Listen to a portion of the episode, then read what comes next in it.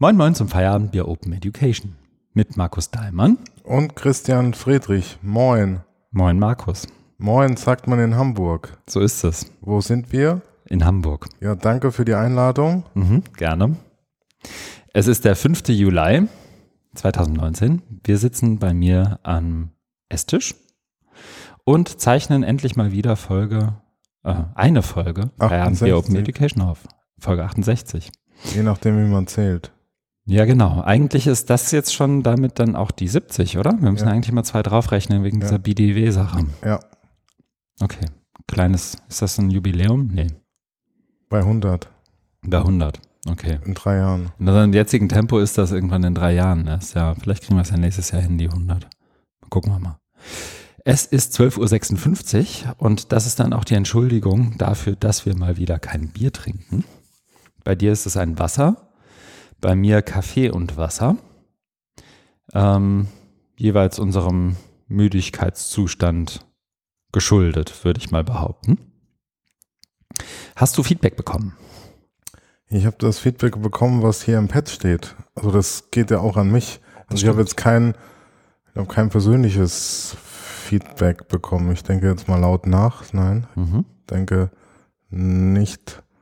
Dann stellt sich ja die Frage, hast du Feedback bekommen? Persönliches meinst du? Ja, oder telefonisches? Hm, telefonisch nicht. Ich habe ähm, tatsächlich Björn Lefers getroffen.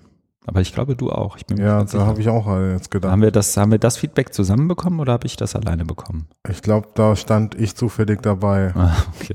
Ließ sich nicht vermeiden. Okay. Ähm, genau, aber dann bin fangen wir doch mit dem Feedback an. Bin ja manchmal so anhänglich. Das stimmt. Ähm, Björn sagte, dass er es tatsächlich mag. Also ich war, was die Rubrik bei uns angeht, ja immer so ein bisschen skeptisch, äh, dass er es tatsächlich mag, wenn wir so ein bisschen berichten, was wir so getan haben. Ähm, weil das ja hin und wieder immer noch mal so einen Blick hinter, er hat es, glaube ich, Kulissen genannt, äh, bietet. Ja. Einerseits hinter das, was wir so tun. Kontext liefert, glaube ich, auch in der Art und Weise, wie wir Dinge einschätzen. Ja hier und da, aber ich glaube, das trifft eher auf dich als auf mich zu, auch nochmal so, so ein Blick hinter die Kulissen dessen, was so im Hochschuldigitalisierungskontext passiert, liefert. Insofern vielen Dank fürs Feedback. Entsprechend werden wir diese Rubrik dieses Mal extrem ausdehnen und möglichst lange drüber sprechen, was wir so getan haben und erst im Anschluss dann ganz kurz auf das eingehen, was wir so gelesen haben. Ähm, na, ganz so extrem wird es, glaube ich, nicht, aber die Aufzeichnung vom letzten Mal ist so lange her, dass die Rubrik, was wir gemacht haben, durchaus epische Länge bekommen könnte. Was mich wiederum dazu verleitet, darauf hinzuweisen, dass wir Kapitelmarken haben. Wer auch immer uns hört und das nicht in einer Podcast-App tut, die Kapitelmarken unterstützt, möge bitte schreiend die Hände über dem Kopf zusammenschlagen und als nächstes eine Podcast-App herunterladen, die wiederum Kapitelmarken unterstützt, seinen Podcast-Feeds dorthin importieren und uns ab sofort nur noch da hören, weil da kann man überspringen, ähm, was wir wiederum in Kapiteln erzählen in denen wir darüber sprechen, was wir gemacht haben. Das war ein sehr komplizierter Satz, aber ich glaube, der Sinn erschließt sich. Ja, sonst muss man es, wenn man es, wie uns ja auch schon zugetragen wurde, über seinen Bürorechner hört, einfach leiser stellen oder hoffen, dass es irgendwann interessanter wird und wir wieder lauter machen. Na, sogar der Webplayer auf unserer Seite feierabendbier-open-education.de unterstützt Kapitelmarken. Ist ja sind anklickbar. Podlove und alles. Das heißt, die kannst du anklicken und dann hörst du nur noch ab da weiter. Das also als Tipp, ähm, was die Praktik des Podcast-Hörens angeht. Wir haben aber auch sonst noch Feedback bekommen. Ich glaube, ein Großteil davon war aber online. Eigentlich alles. Ja. So, und jetzt gleich wieder Test. Matthias Koststrever. Ich glaube, das war. Okay, ne? Ja. Zwei Minus. Hört uns im Auto. Aber nicht gerne zwei plus und freut mich sehr, wenn wir über Autolautsprecher hörbar sind. Habe von ihm auch schon immer wieder gelesen, dass er mit dem Auto fährt, obwohl oder gerade weil es keine gute ÖPNV-Geschichte bei ihm gibt. Ähm, Vielleicht hört er ja Kopfhörer, während er Auto fährt. Dann wird es noch immersiver.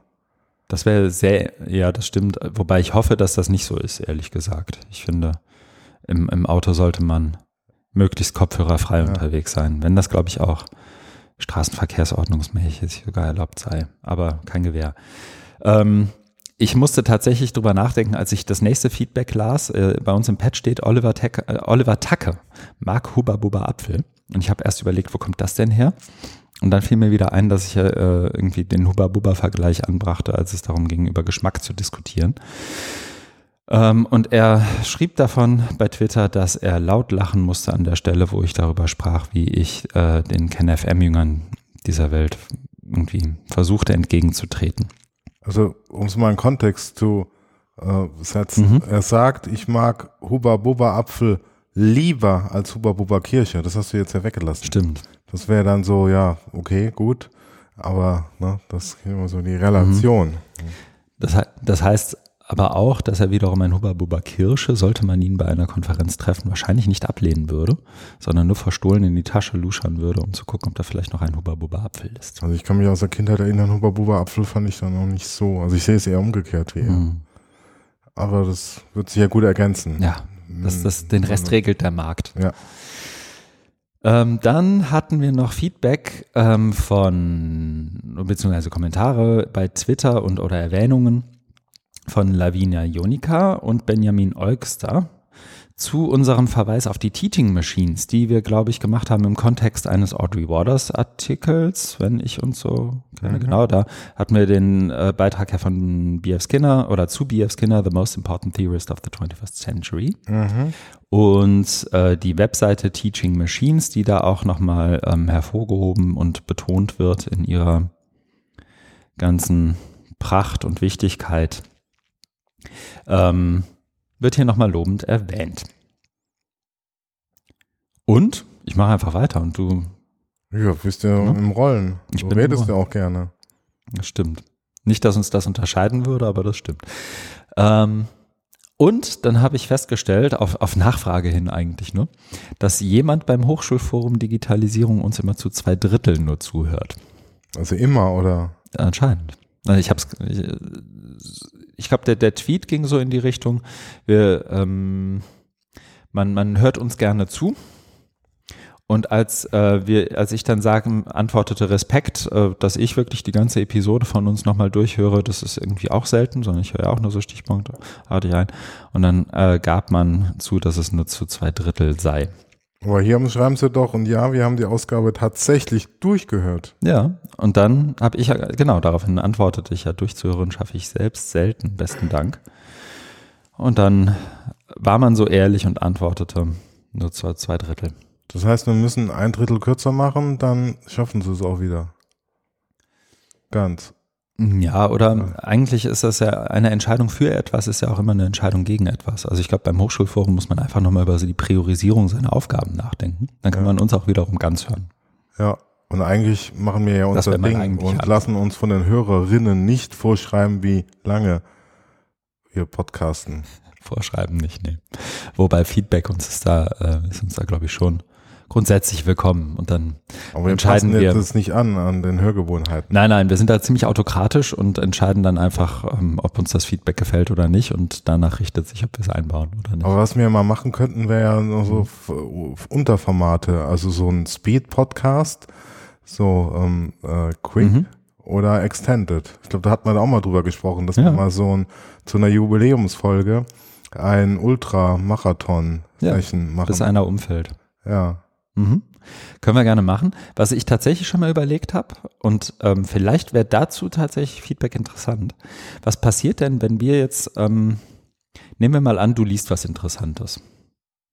Und du hast das Gefühl, ach Mensch, da würde mich jetzt aber interessieren, was der Christian dazu sagt.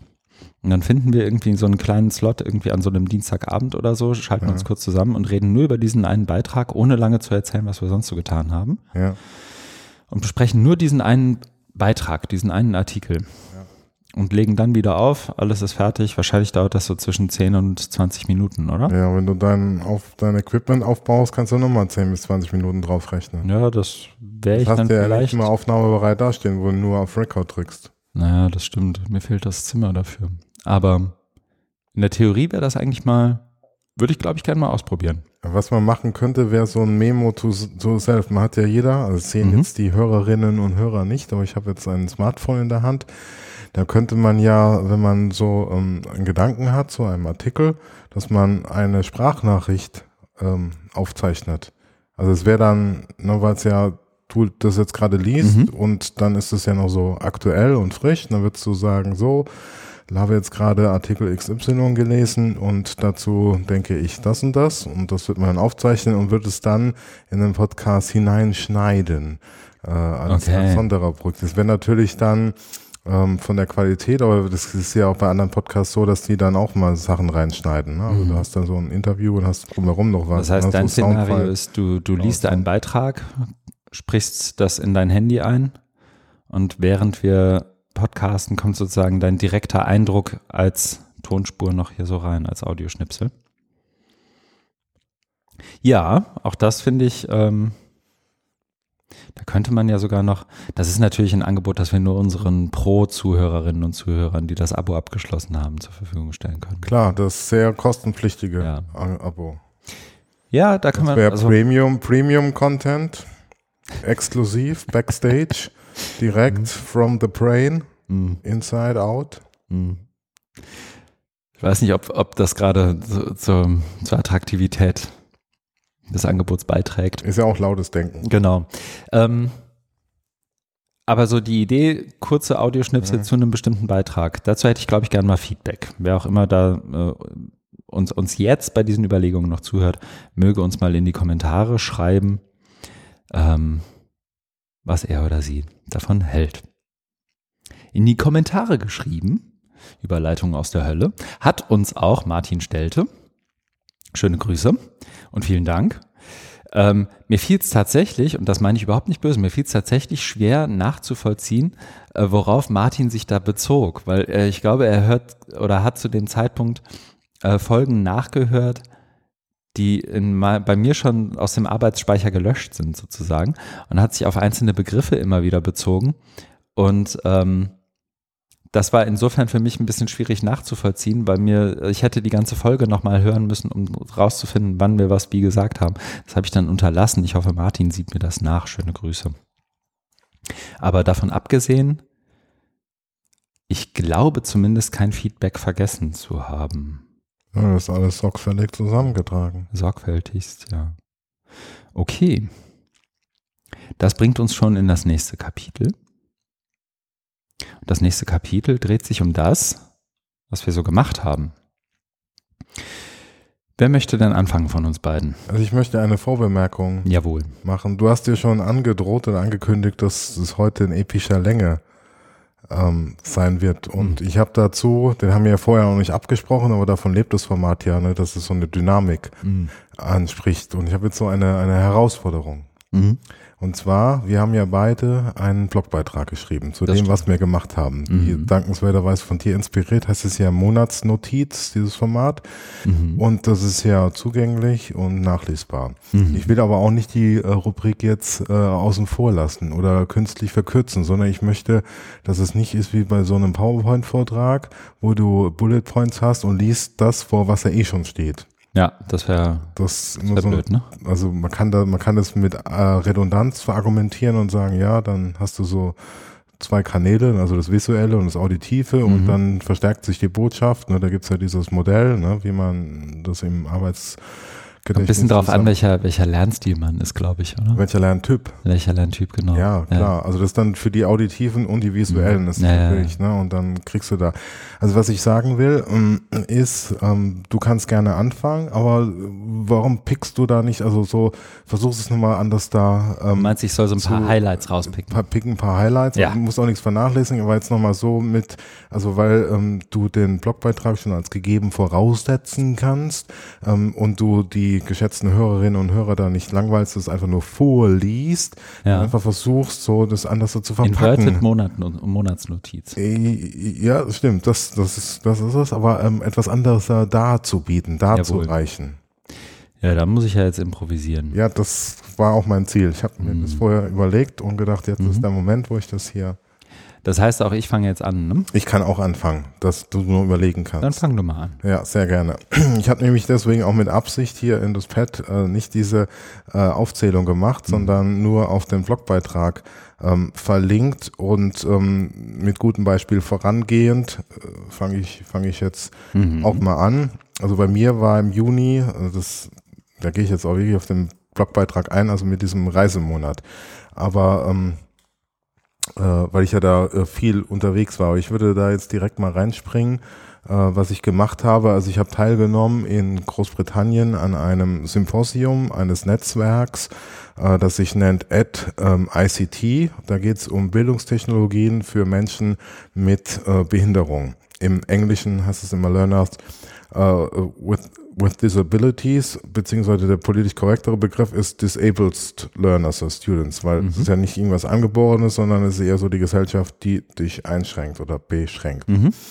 Und da hatten wir dann das letzte Meeting und es war sehr schön, weil ähm, da nochmal ganz viel zusammengeführt wurde. Also es war auch so von der Konzeption her äh, so als Summary gedacht. Wir hatten ja in den vergangenen drei Jahren in den fünf beteiligten Partnerländern USA, Großbritannien, Israel, äh, Deutschland, Kanada da jeweils verschiedene Schwerpunkte. Also da geht's genau, äh, die Agenda ist, wie bringt man das Thema, im, wie erschafft man das Thema Bildungs, wie können Bildungstechnologien Menschen einen Zugang zu ähm, Bildung verschaffen, die eben aus verschiedenen Gründen eingeschränkt sind, sehbehindert, körperlich behindert, äh, Lernschwierigkeiten und so weiter. Und dieses Thema steht nicht immer sehr hoch äh, auf der Prio-Liste, mhm. sondern da geht's um, um andere.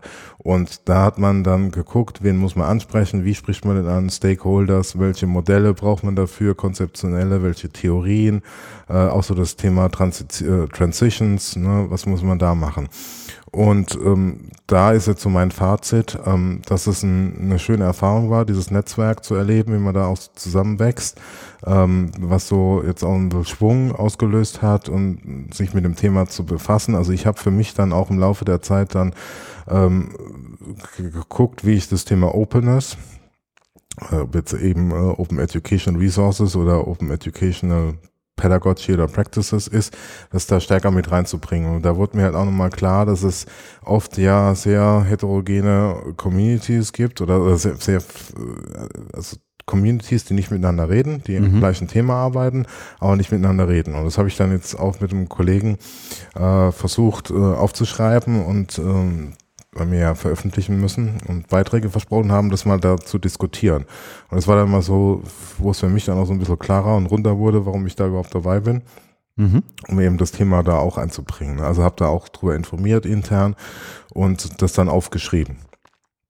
Also wenn man da beteiligt ist, dann, dann merkt man da schon, dass das irgendwie äh, voran äh, Anschluss findet, also die vorangeht, weil die Leute sprechen nicht darauf an. Aber so insgesamt ist es dann doch immer noch schwierig, ne? weil ähm, da jetzt weiterhin Lobby zu machen, äh, ist ja äh, ist ist diese ist diese Herausforderung einfach. Aber wir wollen da weiter im Gespräch bleiben mhm. und ähm, versuchen, das Thema einfach hochzuhalten. Ne? Also es wird aber für mich auch bedeuten, dann bei ähm, OER-Community-Sachen das dann, also im, um, genau, im Umkehrschluss und da, da auch nochmal andere Leute mit reinzubringen. Gut, das gab's ja hier, das war parallel gerade das OER-Camp in, in Lübeck. Mhm. Konnte ich eben aus intensiver Reisetätigkeiten nicht teilnehmen.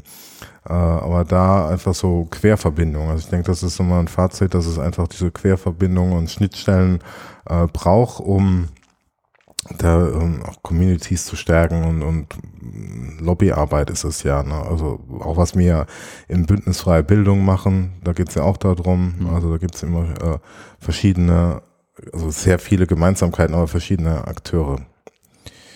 Ja, steht so unter dem Kontext Bildungsgerechtigkeit dann auch immer, ne? Also so die ja, genau. eins der Motive für, für OER und so ist ja immer auch die, oder kann ja Bildungsgerechtigkeit sein. Und ähm, da passt es ja gut rein. Mit den Resultaten passiert dann, also die, vielleicht, wahrscheinlich hast du es gesagt und ich habe es nicht mitgekriegt. Aber informieren die irgendeine Art von Policy-Prozess? Ist das eher ein wissenschaftliches Ding? Ist das beides? Ja, also es ist, mh, mm, eher beides. Mhm. Also wir haben natürlich einmal so wissenschaftlich die die Veröffentlichung, also einmal die die Symposium äh, dann plus noch Artikel, also ein ganzes Buch wird da rausgebracht. Da müssen wir jetzt auch nochmal ähm, dann Beiträge liefern. Aber natürlich soll dann darüber auch informiert werden. Aber das ist ja wie, wie es bei OER Community auch ist, hängt ja davon ab, wer hat welches Standing und wer kann mhm. wie welchen Akteur äh, erreichen mhm. mit so Botschaften. Also da gibt es kein, das war auch gar nicht so Ziel, ähm, so kein abgestimmtes Verfahren, sondern es okay. ging eher auch um Aufklärung gegenseitig. Also es war bei jedem Treffen immer so ein Länderreport, dass man zeigt, was passiert in Kanada, was passiert mhm. in Großbritannien, in Deutschland und so weiter. Was machen die und ähm, ja, zu, zu informieren, auch Anregungen zu schaffen. Ähm, äh, Thema war es, bei, also wie, wie, wie wirkt man da jetzt eben bei diesem Thema Stakeholder? Ähm, also Schwerpunkt, da geht's also, wer ist überhaupt ein Stakeholder bei dem Thema und äh, das ist so aufzufächern, mhm. aufzuschlüsseln und dann, äh, wie kann man die jetzt erreichen? Mhm. Aber da hoffen wir natürlich auch, dass das ähm, Verbreitung findet. Also dass andere, die sich auch mit dem Thema beschäftigen, dann darauf zugreifen und sehen, aha, so und so wird es da mal beschrieben und jetzt kann man damit auch irgendwie weiterarbeiten. Das ist, das ist natürlich ganz wichtig. Das soll ja irgendwie auch einen, einen Impact haben. Okay. Das ist so eine Parallele vielleicht jetzt zum, zum äh, andere, zu der anderen Community im Open Education. Und da war ich, wie du ja auch, beim Forum Open Education. Mhm. und da ist es ja auch mal sehr lebendig und sehr informativ, also passieren ja ganz tolle Sachen, auch so in diesem Maker und ähm, Bereich, also wo konkret an, an und mit Materialien was verändert wird und rekonfiguriert wird, aber ist ähm, auch eher so nach innen, also ne, man informiert sich gegenseitig, aber auch hat äh, diese, diese Außenwirkung gehabt, weil fand ich halt toll, dass es am Abend dieses, dieses parlamentarische, politische Event gab, wo Vertreterinnen und Vertreter von äh, drei großen äh, politischen Parteien, also FDP, SPD und Grüne dabei waren und die sich bereit erklärt haben, da an der Podiumsdiskussion äh, zu beteiligen, um äh, das, das Thema zu diskutieren. Also das fand, fand ich schon toll. Ne? Also das, mhm. klar, in Berlin ist immer strategisch günstig, weil da viel ist, aber dass das Thema da auch so ähm, aufrechterhalten wird und ähm, dass man, dass man da auch über diese Lippenbekenntnis hinausgeht. Das wurde ja ganz gut moderiert. Ne? Also da versucht, ah ja, dann kriegen wir da und da noch was zu hören und zu lesen. Und wenn es darum geht, was, was folgt da jetzt daraus, konkrete Umsetzung. Ja. Genau, da gab es auch den, ich glaube jetzt gestern hatten Dominik, glaube ich, veröffentlicht den, den Abschluss, oder nicht Abschluss, sondern so, so einen Blogpost nochmal im Nachklapp dazu. Mhm. Und ähm, hat da auch darauf hingewiesen, dass äh, wir das vom Bündnis aus im Auge behalten möchten, was da versprochen wurde. Unter anderem ähm, hat ja ähm, eine Vertreterin gesagt, sie wolle es auch noch in diesem Jahr in, zur, zur Abstimmung im Bundestag geben, ähm, was, was OER-Strategien angeht, wenn ich das richtig im Kopf habe. Ja, genau. Mhm. Genau. Okay, sehr Dann gut. Noch eine, noch eine ähm, dritte Community, ja. also nach, ne, nach Open Education und ähm, diese AdTech für ähm, Menschen mit Behinderung, war ich noch theoretisch unterwegs. Da gibt es mhm. ein ähm, einmal im Jahr stattfindendes Event, das sogenannte Magdeburger Theorieforum. Das ist wiederum angedockt an die Deutsche Gesellschaft für Erziehungswissenschaft, Sektion Medienpädagogik. Das klingt jetzt sehr, wie sagt man dazu? Klingt sehr nach Reihe und Glied. Ja, genau. So Touren vor der Jahren oder ne, mhm. äh, Organisationsform.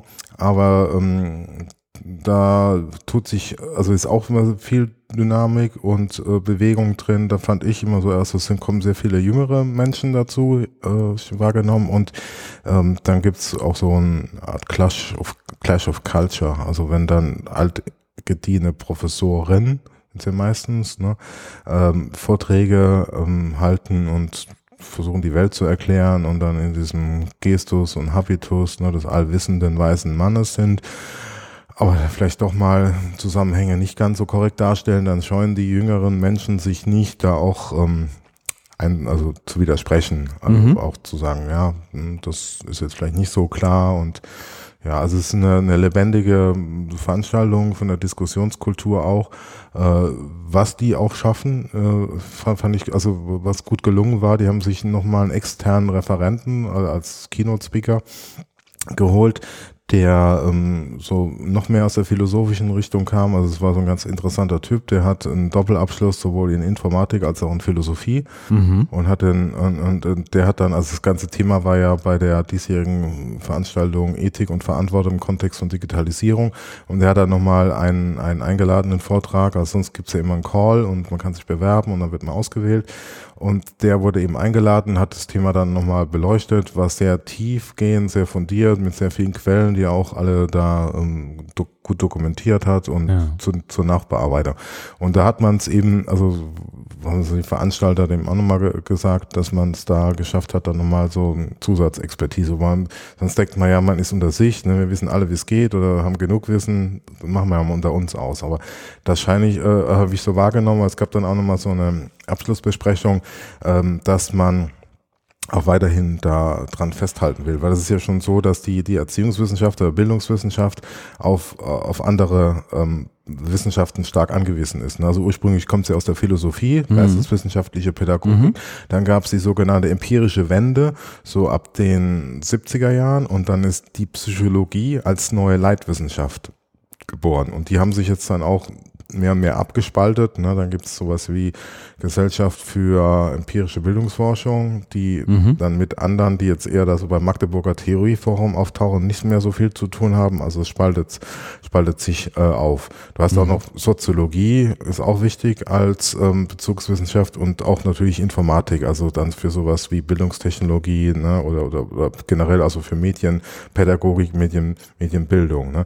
Also man ist da immer in so einem Spannungsfeld eingeordnet, ja. ne? weil man weniger, also nicht, nicht so viel eigene Theorien hat, sondern sich da eher mit anderen ähm, zusammenarbeiten muss. Also das hat man aber erkannt und das nicht als mhm. Schwäche, sagen wir, ja, wir haben eigentlich nur Bildung, nur Bildungsbegriff, Bildungstheorien weil Lernen ist ja schon ähm, psychologisch, ne? Kognitiv Kognitionspsychologie, Lehre, Didaktik wäre noch sowas, aber man mhm. verkauft es, oder so habe ich es wahrgenommen, nicht so sehr als Schwäche, sondern eher, das, das, also so, das ist eben so der Zustand und wir versuchen das jetzt eben auch proaktiv, konstruktiv zu gestalten, ne? dass man da äh, auch, auch weiter es schafft, dann die Themen, also gerade so mit Digitalisierung, ne? was braucht man da an, an Know-how, an Expertise, natürlich sowohl Informatik als auch ähm, Philosophie, aber das, ich merke dann auch, die Diskussion, die entwickeln sich auch weiter. Also dann, wenn dann angemerkt wird, ja, was ist denn, äh, sollen jetzt alle programmieren lernen? Pflichtfach Informatik, ne? Dann sagt man, äh, Leute, nee, das haben wir schon vor vielen Jahren diskutiert, dazu haben wir eine Position,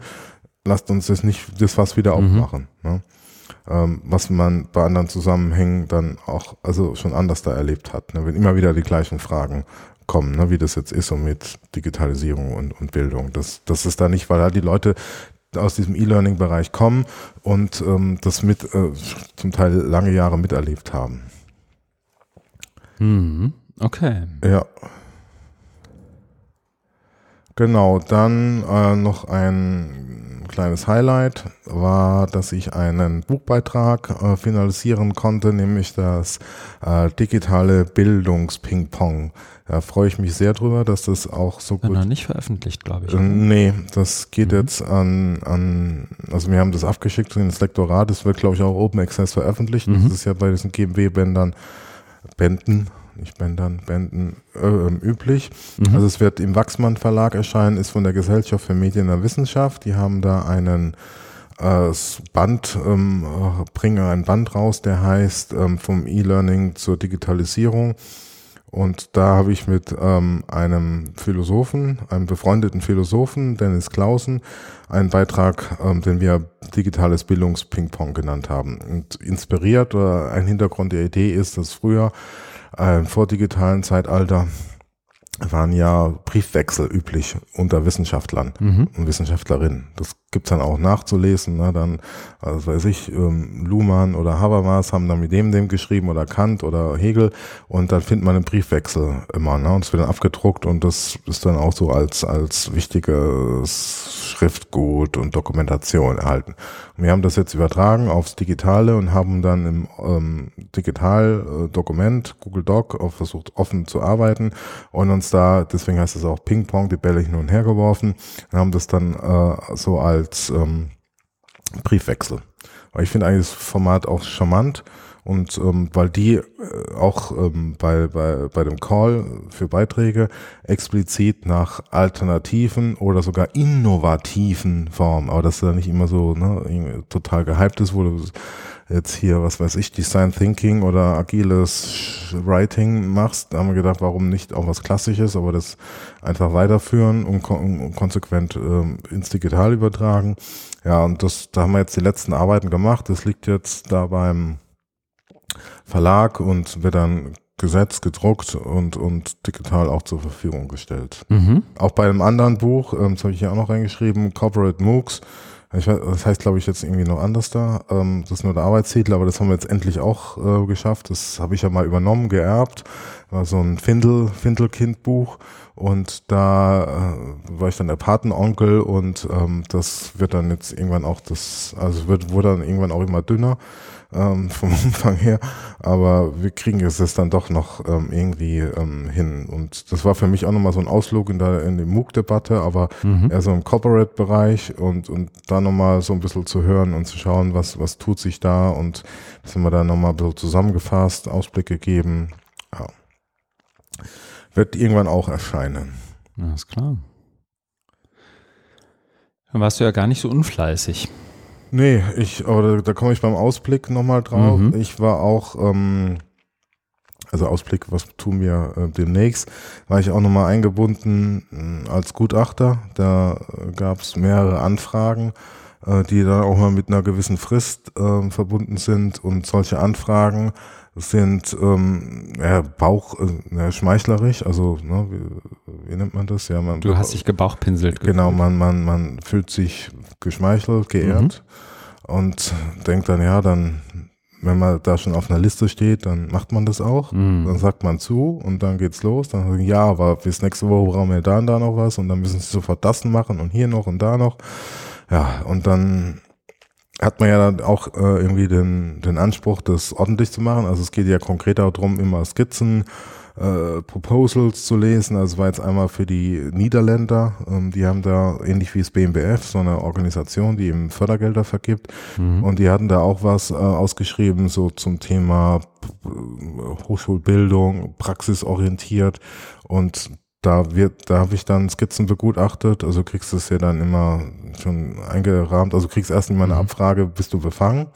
Dann guckst du dir an die Liste, kennst du jemanden, kennst du nicht, dann weisen die dir bestimmte Skizzen zu, versuchen das natürlich dann irgendwie angemessen zu machen.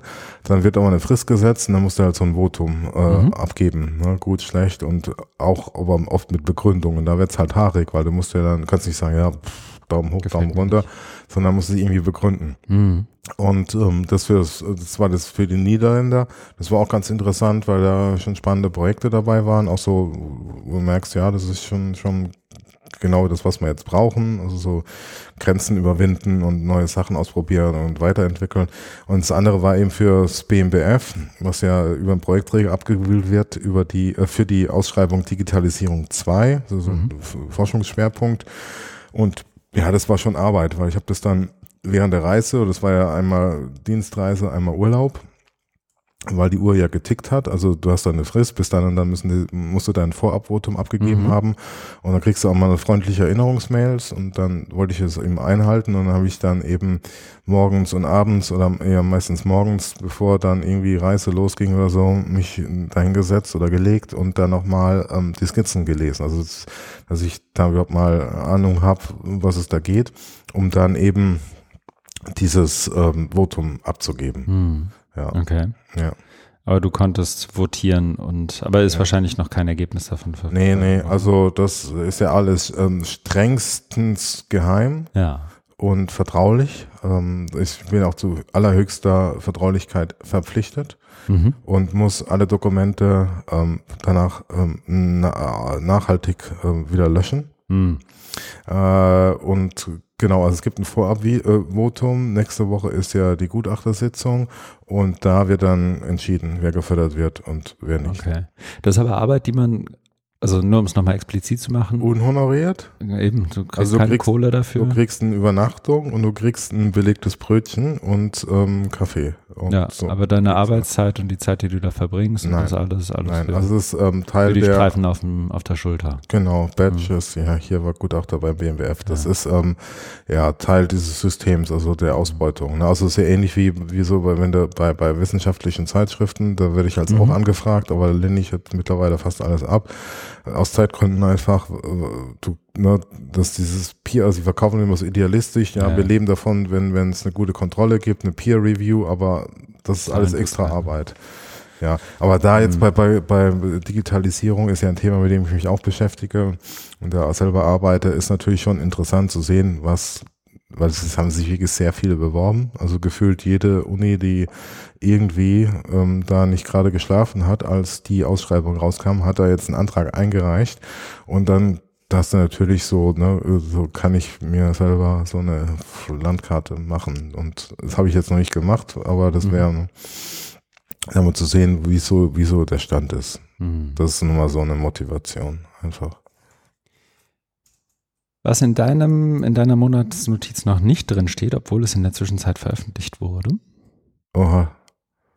Ist, dass du im Leben X0 warst. Ja, das stimmt. Ich Mhm. war im, im Leben X0. Das ist ähm, nichts Spirituelles oder Esoterisches, Noch sondern nicht. das äh, wird's, solange ich dabei bin, wird's glaube ich auch nicht. Ähm, es ist ein ähm, neues Podcast-Format von Mhm. der höchst geschätzten Tine Mhm. Nowak aus Frankfurt, die ja im Museum für Kommunikation Mhm. arbeitet. Am Museumsufer, wo alle Museen sind in Frankfurt oder die meisten. Da war ich letztes Jahr zu Gast und habe ein, ich hoffe doch, ähm, hilfreiches und, und äh, spannendes Gespräch führen können. Und ähm, sie hat da verschiedene Zitate, Auszüge daraus jetzt. Das war auch so ange, angekündigt. Also was, was sie da toll machen ist, ähm, da wird eben das Thema da beleuchtet, also mit digitaler Transformation. Ich glaube, du bist ja auch Gast, aber wie kann es anderes Ja. sein? An dir kommt man ja nicht mehr herum. Wenn es um das Thema Digitalisierung Jederzeit, wenn geht man und. Transformation, ähm, dass man ähm, also diese Ausstellung hat, aber drumherum ähm, so einen medialen Raum ähm, dieses Podcast-Format hat Mhm. und dann ähm, das dann nach und nach jetzt veröffentlicht und da als Begleitmaterial. Das ist Ja. eine schöne Sache. Ja, genau. Ich fand die erste Folge auch schön. Ähm, mir neben dir war ja noch Peter Schaar und Barbara Fischer zu Gast. Ähm, und ich fand es auch schön aufbereitet, nochmal eingeordnet im Gespräch. Gutes Format. Ja, ja, auf jeden Fall. Martine ist ja Podcast-Profin. Prof, Ja. Professor. Patin, Patin. Patin und ja. Profi. Ja, sehr gut. Ja. Okay. Ist, würdest du, würdest du behaupten wollen, dass äh, mit diesem Ja. ähm, nun dann doch 20 Minuten dauernden Bericht Oh, deiner ja. Tätigkeiten? Ja, ich wollte jetzt das nicht so narzisstisch darstellen, Mhm. sondern nochmal so auf, auf ein eher reflektives Niveau. Ja, Äh, bringen. dafür sind wir doch hier. Das ja, ist doch gut. Ja, ja, das ist halt lautes Denken, aber sonst Ja. hat man ja nicht die Gelegenheit dazu. Das stimmt. Deswegen nutze ich das schamlos aus. Also ich bin jetzt durch, um das mal wieder ganz ähm, down to earth zu formulieren. Mhm. Ja, das gibt mir ja dann die Gelegenheit, mich selbst zu fragen, was ich getan habe. Und das tue ich dann hiermit. Und äh, während du erzählt hast, habe ich überlegt, was so die Highlights sind, die ich rauspicken würde. Und ich fange mal unten an. Eins der Highlights, ähm, die aus meiner Sicht auf jeden Fall irgendwie eine Rolle spielen, ist, dass ein schon länger geschriebener, aber nun endlich veröffentlichter Artikel veröffentlicht wurde, den ich zusammen mit meinen Co-Direktorinnen bei Virtually Connecting geschrieben habe. Und ehrlich gesagt habe ich den kleinsten Anteil, wirklich mit Abstand den kleinsten Anteil an dem, was da äh, letztendlich entstanden ist. Der Beitrag heißt Intentionally Equitable Hospitality in Hybrid Video Dialogue, The Context of Virtually Connecting Oh. ist im E-Learning Magazine, so heißt es, glaube ich, E-Learn Magazine, When Thought and Practice Meet, veröffentlicht worden. Äh, Im Mai, also zumindest steht hier im Mai, ich glaube so richtig erst im Juni, und ist da auch direkt als Web-Ding verfügbar. Und Feedback gerne. Ich glaube, viel mehr muss man da gar nicht zu sagen. Wir haben so ein bisschen versucht, die Praxis dessen, was wir da so tun, irgendwie ein bisschen besser zu beschreiben und auch die, die Grundwerte und Ziele dessen, was wir da so tun, ein bisschen besser zu mhm. beschreiben. Ähm, ja, genau. Dann, was ich auf jeden Fall ähm, noch rausstellen wollen würde, ist, wir podcasten hier ja sehr viel weniger inzwischen oder mehr, weniger absichtlich, als, als dass es einfach so passiert. Aber was auf jeden Fall passiert ist, ähm, oder ich fange nochmal vorne an. Unser, Pod, unser Veröffentlichungsrhythmus hier ist ja, lässt ja zu wünschen übrig. Da sind wir uns, glaube ich, einig. Ähm, und das hängt zumindest in meinem Fall auch damit zusammen, dass ich viele andere Dinge zu tun habe. Und eines dieser vielen anderen Dinge ist, dass ich ja auch für Hamburg hört ein Hu podcasten darf. Und Hamburg hört ein Hu, habe ich glaube ich hier schon das eine oder andere Mal erwähnt, ist letztendlich der Podcast der, der HAW Hamburg rund um die Hu. Und wir beginnen nun langsam nicht nur zu Projekten zu berichten, die innerhalb der Hamburg Open Online University stattfinden, sondern wir beginnen nun auch langsam mit Menschen zu sprechen, die außerhalb der Hamburg Open Online University irgendwie im Kontext OER, Öffnung von Hochschule, Open Education in irgendeiner Art und Weise ähm, interessant und gesprächsbereit sind. Und da habe ich mit zwei oder da habe ich zwei Folgen jetzt veröffentlicht und die eine ist ähm, eigentlich, ich glaube, es sind sogar drei, wobei ich mir nicht sicher bin, warum die dritte hier gerade nicht drin steht. Ich fange mal mit der einen an. Da geht es um Interkulturalität und das Projekt EduBoxes. Das ist definitiv ein Highlight, weil ähm, Adelheid Iken und Jelim Kranik da wirklich auch gut Begriffe nochmal irgendwie so pointiert erklären, dass ich glaube, der Podcast tatsächlich auch hörenswert ist, ähm, gerade für diejenigen, die da noch nicht rein oder die sich mit dem Thema Interkulturalität noch nicht so reingedacht haben. Der andere ist ähm, direkt verbunden mit einem Gruß an die Edufunk-Kollegin Anja Lorenz von Bildung alt entfernt. Nämlich habe ich bei dem von dir auch schon angesprochenen OER-Camp in Lübeck eine Session angeboten, äh, die eine Live-Aufzeichnung beinhaltete von eben Hamburg gehört ein Hu. Und da war Anja zu Gast und wir haben über Öffnung von Hochschullehre gesprochen. Also ein bisschen am Beispiel von dem, was in Lübeck so passiert im, im, Konzept des, im Kontext des na, wie heißt das Institut? Institut für Lerndienstleistungen? Lerndienstleistungen. Genau. Und der eben der, der, der On-Campus GmbH und einem, so diesem Konstrukt und was so ein bisschen das, was die da machen, unterscheidet von dem, was andere machen. Darüber haben wir gesprochen und versucht daran so ein bisschen Prinzipien abzuleiten dafür, wie sowas funktionieren kann oder auch nicht. Also ich habe den ähm, Podcast ja auch gehört mhm. und da äh, ich nochmal kleines Feedback. Mhm. Also ich fand es schön äh, differenziert.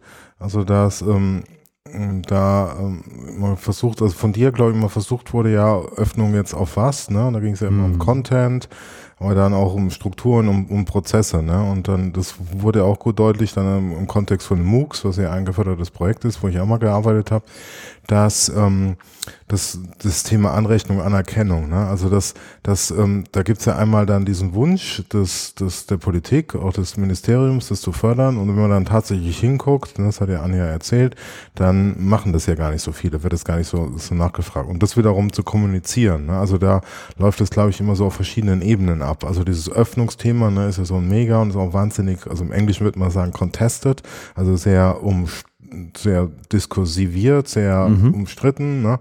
Ähm, und dann da immer genau klar zu machen, wovon reden wir, äh, was meinen der mit, wie schaffen wir das, was sind, was sind Zahlen. Also das war wirklich ein ganz gutes Beispiel, weil ihr sowohl diese begriffliche Klarheit hattet, als auch dann mal also durchzuspielen bis runter auf die Ebene, ja, wie viele Leute haben sich jetzt dann das äh, versucht, mit dem MOOC-Zertifikat zu ihrer Hochschule zu gehen und sagen, jetzt gib mir mal da mal die Credit Points für das Studiengang XY. Das fand ich auch, dass einer der spannenderen Aspekte in dem Gespräch war, glaube ich, dass nochmal gut rausgearbeitet wurde, dass Öffnung nur von Content halt das eine ist, aber dass wenn du nicht sozusagen Verwaltung mitdenkst und so diese, diese Prozesse, die auch mit Einschreibung und wer macht jetzt was, wie, mit wem, auch auf dieser administrativen Ebene mitdenkst, gerade bei diesen Öffnungsprozessen, dass da halt ganz oft auch zu, zu ähm, Reibung kommen kann. Ja, um vorsichtig zu sagen. Mhm. Naja, das war, das war genau, das war so der Schwerpunkt Verwaltung, was man noch als drittes, also was mir, aber das war ja nicht so das Thema, aber was halt noch gut passen würde, wäre mhm. dann so das ganze Thema Pädagogik, Didaktik. Ja, ja. also was, da waren wir gar nicht drin. Ja, aber das, das, das ich fand, das war sehr rund, das war wirklich äh, tiefgehend und trotzdem klar, also so, war gut zum, gut zum Hören. Also da wollte ich nochmal ein Kompliment. Ich hoffe, das hat man jetzt so eine Anerkennung, eine kollegiale Anerkennung. Ich was hoffe, die Zuhörerinnen und Zuhörer so, nicht sehen, ist, so, dass ich gleich so ein bisschen gerade so, geworden bin, als ja, sprach. Ja. Nee, aber hat auch Spaß gemacht. Und Anja, viele, viele Grüße. Und gerne reinhören, Feedback reinhauen. Ähm, auch das Team an der HAW freut sich, glaube ich, darüber, wenn da hier und da mal ein Echo kommt. Ähm, und ich habe jetzt auch gefunden, was ich noch erzählen wollte. Ich musste nämlich oder durfte über, darüber sprechen, wie Menschen Mathe lernen, was, wenn man mich kennt, ähm, zumindest zu einem Schmunzler führen dürfte, weil mein Mathe, naja, ich sage es auch in dem Podcast, mein, in der Oberstufe Mann, war äh, Mathematik fast der Grund, warum ich kein Abi gekriegt hätte. Ähm, das fand ich auch eine ganz coole Unterhaltung auf einer vollkommen anderen Ebene. Das war im After-Work-Kontext, ähm, also sprich in dem Format, das auch an der HAW stattfindet, wo Menschen einfach zusammenkommen können, um mal sich zu so einem informellen Austausch zu treffen. Und äh, wir reden dann eine Dreiviertelstunde vorne. Ähm, und danach gibt's noch was zu essen und zu trinken und so, so ein Stück weit eine Mischung aus Vernetzung und Inhalt. Und da habe ich mit, ein, mit einer Professorin und ihrem Studenten gesprochen, nämlich mit Roman Nienhaus und Heike Neumann und habe da auch noch mal ein paar Dinge darüber gelernt, wie sozusagen Mathematik als Disziplin funktioniert. Ich will da gar nicht zu sehr ähm, zu viel vorwegnehmen, weil ich es eh nur falsch täte, aber das fand ich irgendwie ganz interessant, sozusagen die Art und Weise, wie da auch gelehrt, über Lehre nachgedacht wird, ist, glaube ich, auch nochmal schön exemplarisch für das, was so in anderen Kontexten, gerade im Kontext digital passiert das so die, das sozusagen eins meiner Highlights. Du hast mich ja sozusagen gedrängt zu priorisieren. Jetzt schaue ich hier nochmal rein. Ähm, ein weiteres Highlight ähm, im Sinne von, ich bin froh, dass es da so, sozusagen auch nach außen hin sichtbar ein Stück weit weitergeht, ist, dass ähm, ich ja auch im Kontext von meiner Wikimedia-Arbeit immer wieder, und das hast du ja auch äh, hier schon das eine oder andere Mal über dich ergehen lassen müssen, über Digital Literacies sprach oder spreche. Und das tue ich ja nicht ohne Grund, sondern das tue ich ja auch, weil wir bei Wikimedia beschlossen haben, uns dem Thema ein Stück weit anders zu widmen und das in Bezug zu setzen zu dem, was wir hier im Podcast immer unter Openness verstehen und ähm, dem, was man so unter gesellschaftlicher Partizipation beschreibt. Also die Fähigkeiten und Fertigkeiten und das Können und Wissen einzelner Menschen, sich in der Gesellschaft zu beteiligen, setzt inzwischen voraus, dass die Menschen das auch digital tun können und Openness verstärkt das, ist so eine der Kernthesen. Und das habe ich nochmal ein Stück weit ähm, versucht weit aufzuschreiben in einem, einem etwas länglichen Blogpost. Ähm, dem zugrunde liegt die Idee, Digital Literacy Elemente zu, zu definieren und auszudifferenzieren, analog zu dem, was so Doug Belcher gemacht hat mit seinen acht Elementen.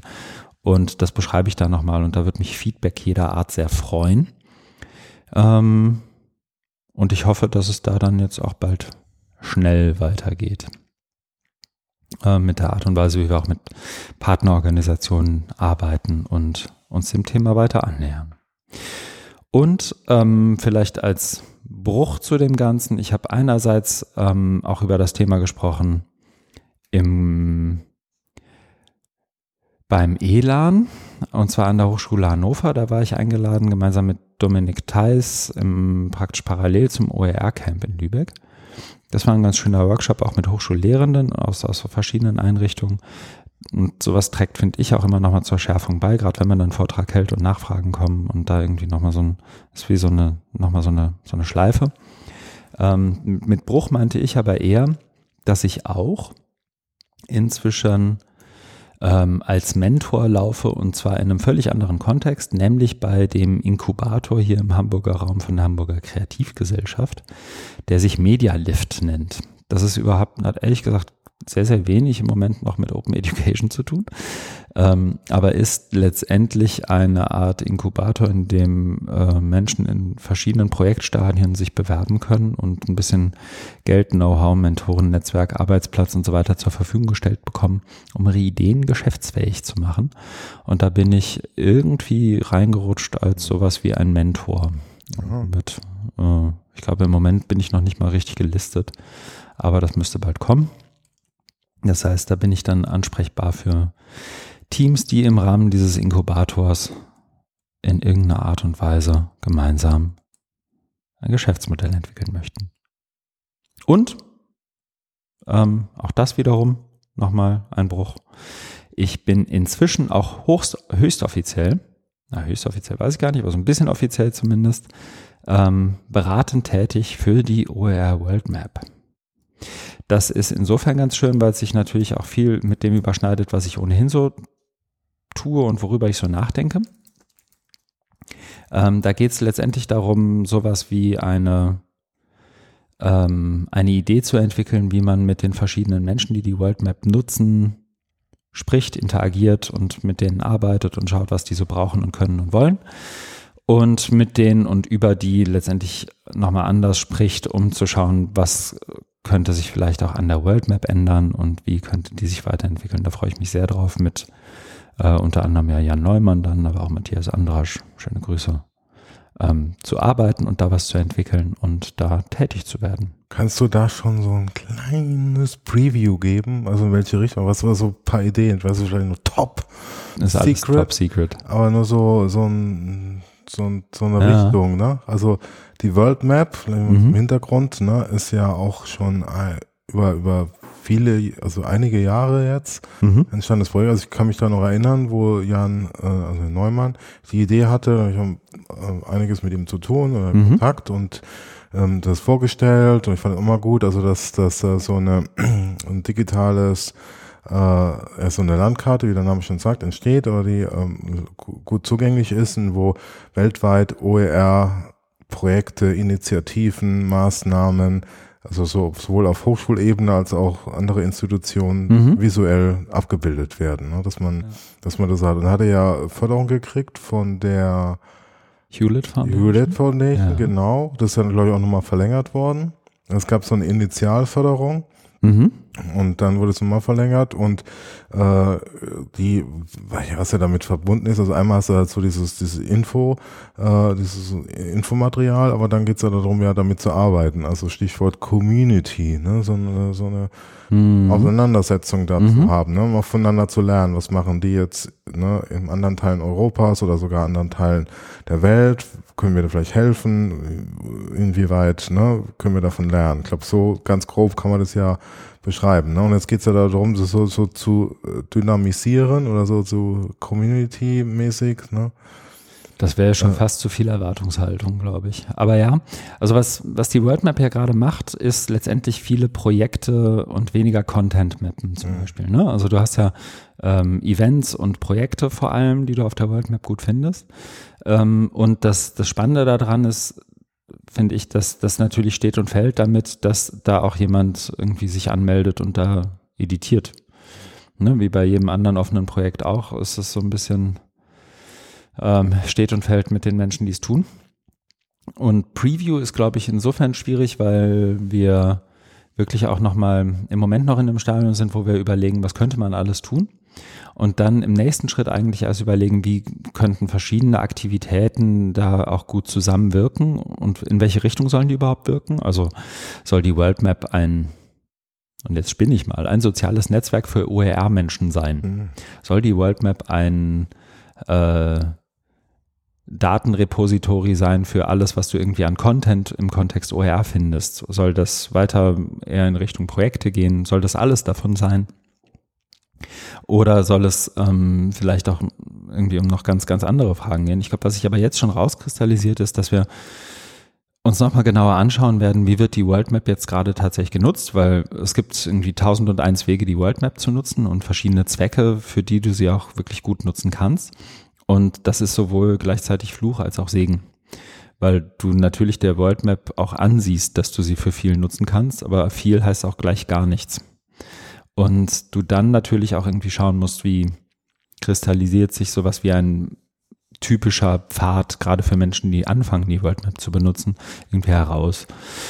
Und das ist irgendwie interessant und nur bis zum gewissen Grad auch damit verbunden, dass da tatsächlich was Neues entsteht, sozusagen strategisch auf der World Map, sondern dass man vielleicht auch nochmal das, was ohnehin schon passiert auf der World Map, nochmal anders erzählt und anders sichtbar macht.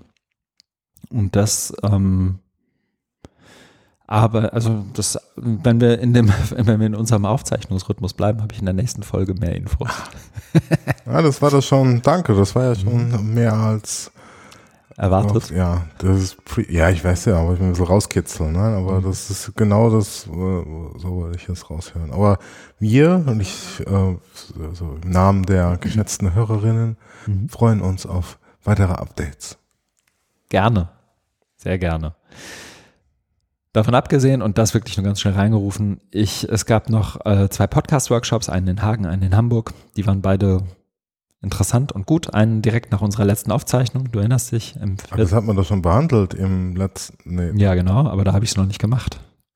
Also wir haben einen Tag vorher aufgezeichnet. Wir haben einen Tag vorher aufgezeichnet. Am 15. Ja. Mai gab ich einen Podcast-Workshop in Hagen. Und also du hast die Nacht in Hagen überstanden und konntest dann auch den Besuch im Steakhouse hast du sowohl anscheinend überstanden, um ja. dann im Vollbesitz deiner geistigen und körperlichen Kräfte den Podcast-Workshop zu machen. Ja. Ähm, Vollbesitz weiß ich nicht, aber ja. Und ähm, das lief auch beides gut und war interessant. Ähm, Folien findet man auf meiner Seite und ein bisschen Dokumentation, wer sich da reinfuchsen möchte, sehr gerne. Ja, das glaube ich so im Groben zu dem, was ich so getan habe. Sehr gut. War dir das highlightig genug oder ja. muss ich nochmal ran? Mm, nee, also es geht nicht nur Highlight, das klingt immer auch so so plakativ, sondern eher reflektiv. Ich weiß, da kommt mhm. jetzt wieder der Pädagoge aus mir raus, aber ne, so mhm, mit, ähm, mit so einem gewissen Nachgang, also, wo du jetzt nochmal drauf guckst, was mhm. war denn da? Ne? Und da war ja die Hoffnung von mir, dass dann so eine, also man so einen, man anderen Worten fasst. Ne? Mhm. Also nicht einfach nur so da, wie es da steht, ja, wieder erzählt. Nochmal anders erzählt. Ja. Das üben wir einfach weiter. Das üben wir weiter. Ja, Feedback angekommen. Dann setze ich jetzt eine Marke. Wie bei uns üblich wird das natürlich auch äh, vokal angekündigt. Und wir sind direkt im ersten Beitrag, den ich reingeworfen habe. Deswegen muss ich, glaube ich, auch was dazu erzählen, oder? Ich glaube, du hast wieder alle reingeworfen. Habe ich. Ja. Der Daimann liest nicht mehr. Ja. Ist aus der Bildungswissenschaft geworden. Ja. Ähm, ich glaube, über den würde ich tatsächlich auch relativ schnell hinweggehen, äh, was eher für den Blogbeitrag spricht als gegen ihn. Es geht nämlich um Blockchain in Education und der Beitrag ist von Tim Clapdoor, ein äh, geschätzter Kollege ziemlich genau am anderen Ende dieses Planeten, nämlich in Australien vom 15. April. Und er leitet ein mit, er wurde von seiner Institution gefragt, erzähl doch mal, was wir irgendwie mit Blockchain machen können. Das Thema begegnet uns irgendwie immer wieder und alle fragen uns, wir brauchen mal einen Report dazu, schreib das doch mal auf. Und er macht das, finde ich, ganz schön, weil er versucht, mit möglichst wenig, ähm, wie sagt man? Technik, Wissen? Ach so, nee, das, ich glaube, das hat er sehr viel eher, äh, zumindest als wir beide. Das ist, glaube ich, kein. Ähm, er versucht mit möglichst wenig ähm, Zynismus sich dem Thema zu nähern, was glaube ich nicht ganz so einfach fällt, wenn man so ne, in Bildung und Blockchain und so irgendwie darüber sprechen möchte. Er beschreibt das ganz gut. Und was ich besonders charmant finde, er hat erstens sowas wie ein Entscheidungsdiagramm irgendwie äh, genommen vom National Institute of Standards and Technology, ähm, wo so verschiedene Use Cases beschrieben werden und dann, die man mit Ja und Nein beantworten kann. Und dann kann man äh, gucken, ob das was für die Blockchain ist oder nicht. Und er hat nochmal so ein paar Key Concepts behind the Blockchain, also ähm, Distribution, Kryptographie, mh, Trust letztendlich irgendwie rausgearbeitet, die die Blockchain irgendwie auszeichnen als Technologie. Er hat auch verschiedene Anwendungen der Blockchain letztendlich als, als Technologie beschrieben. Er hat aber auch ähm, Alternativen beschrieben. Also ganz oft ist sein Eindruck und meiner auch, dass Menschen sagen, das geht doch jetzt mit der Blockchain, dabei geht das eigentlich mit anderen Tools sehr viel schmerzfreier vielleicht und äh, oder mit anderen Systemen oder mit anderen Logiken.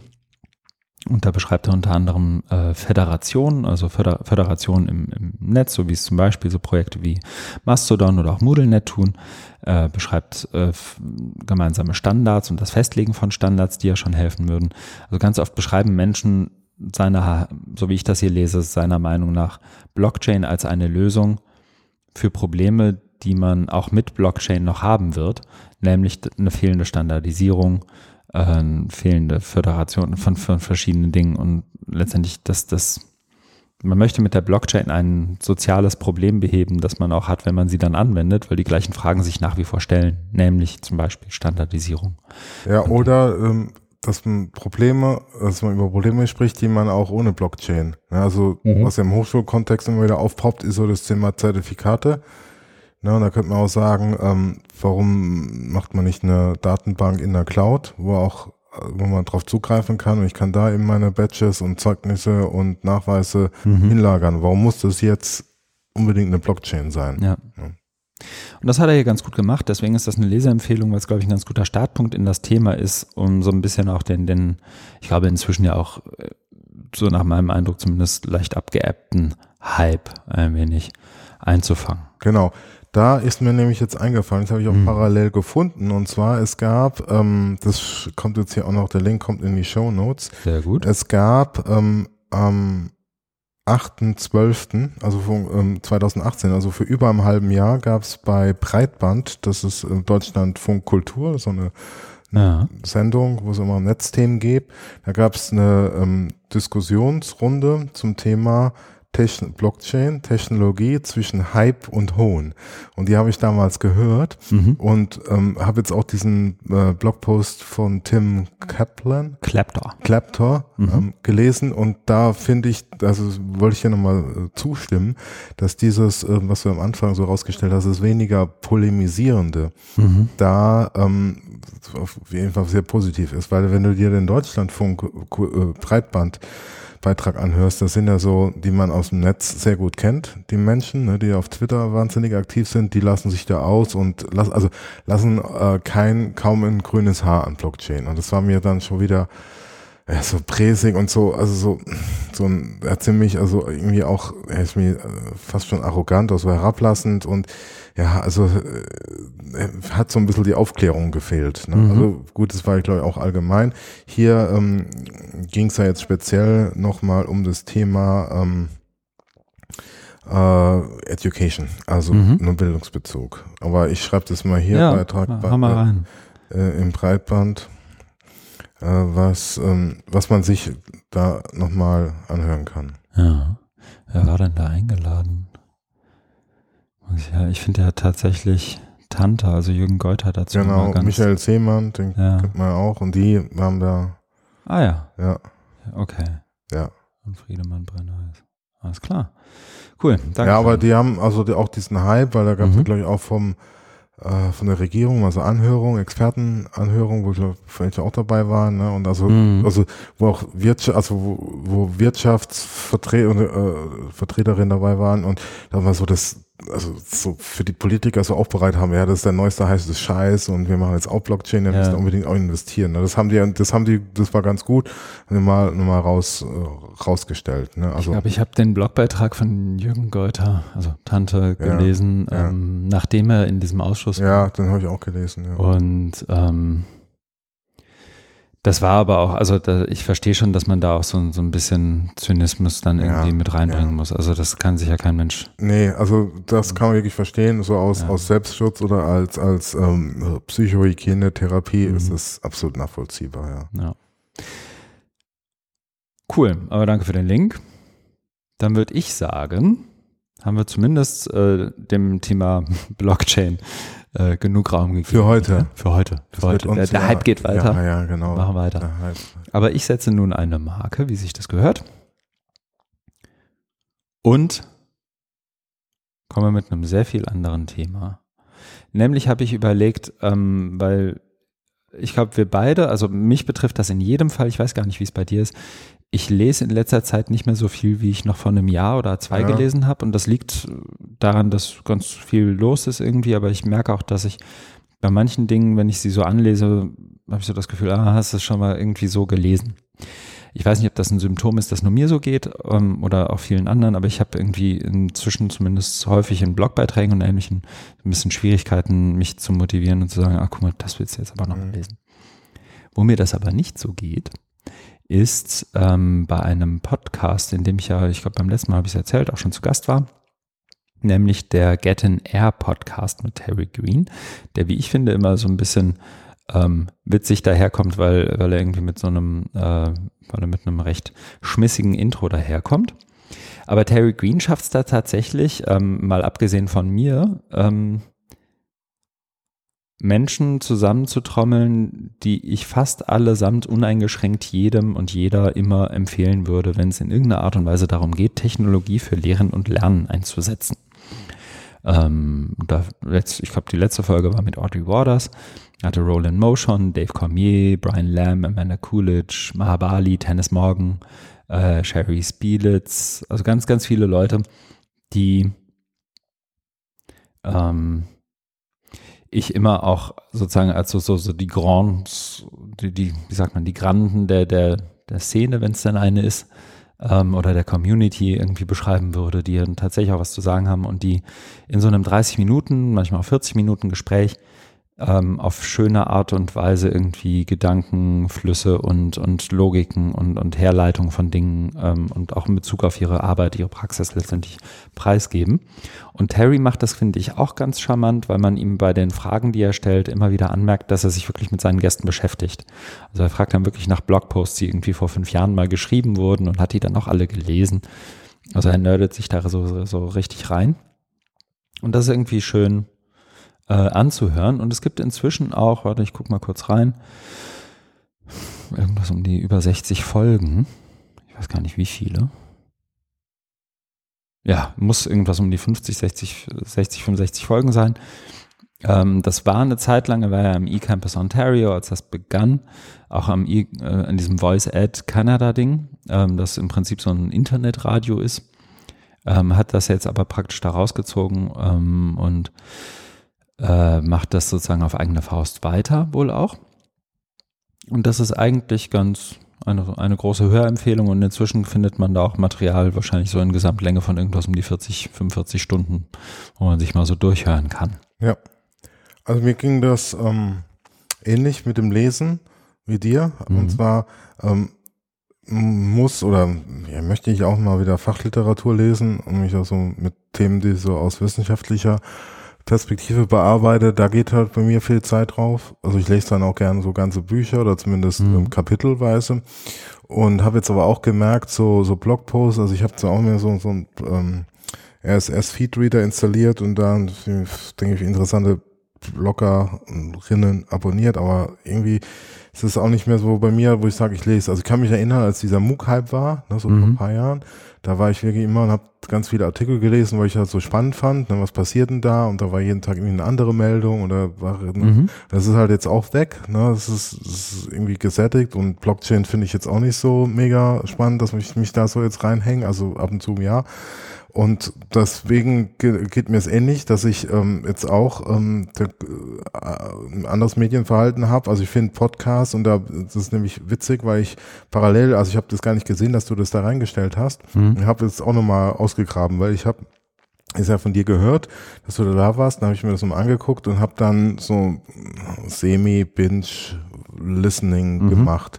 Also das ist nicht so exzessiv, aber ich habe schon, weil ich da gerade unterwegs war, ein paar Folgen gehört und kann also wirklich auch nur des vollstens unterstreichen, dickste, du sagst ja immer Leseempfehlung, jetzt sagen wir dickste Hörempfehlung. Also es ist wirklich ein ähm, herausragend guter Podcast, weil also, also er beschäftigt sich mit den Gästen, aber er schafft es auch immer, fand ich jetzt nochmal so ein Highlight für mich, da so, so ein paar ähm, Backstage-Stories hinter den mhm. Kulissen rauszulassen. Ähm, also so ein Angelpunkt, um es mal so präziser zu machen, Angelpunkt ist ja oft die AdTech, äh, die Open Ad, nicht AdTech, die mhm. Open Ad Konferenz, die immer so im Spätjahr in den USA stattfindet. Mhm. Und da treffen die sich und so. Und dann, äh, und ich war da noch nie. Ich glaube, ich war einmal, als in Barcelona war, 2010 oder 11. Und sonst war das immer zu teuer und so weit weg. Ne? Also war ich da nie.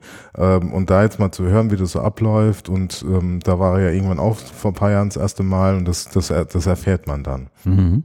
Und auch in dieser Titel Getting Air, das wird dann auch mal erklärt zu Beginn, äh, dass es eben darum geht, ähm, Menschen Airtime, also wie es noch so aus dem Fernsehen und Radio kennt, ne, was ja eine Zeit was sehr Kostbares war. Heute ist es ja ist ein Überfluss, jeder kann irgendwas, irgendwas reinschreiben oder reinrufen ins Internet, äh, aber da sich mal anzuschließen und dann das auch eben auch kurz zu halten, also relativ kurz und den Leuten dann eben die, diese Präsenz zu geben, also auch eine, eine, eine ähm, Wertschätzung äh, da zu sein. Also er macht es ja auch mal sehr wertschätzend, finde ich.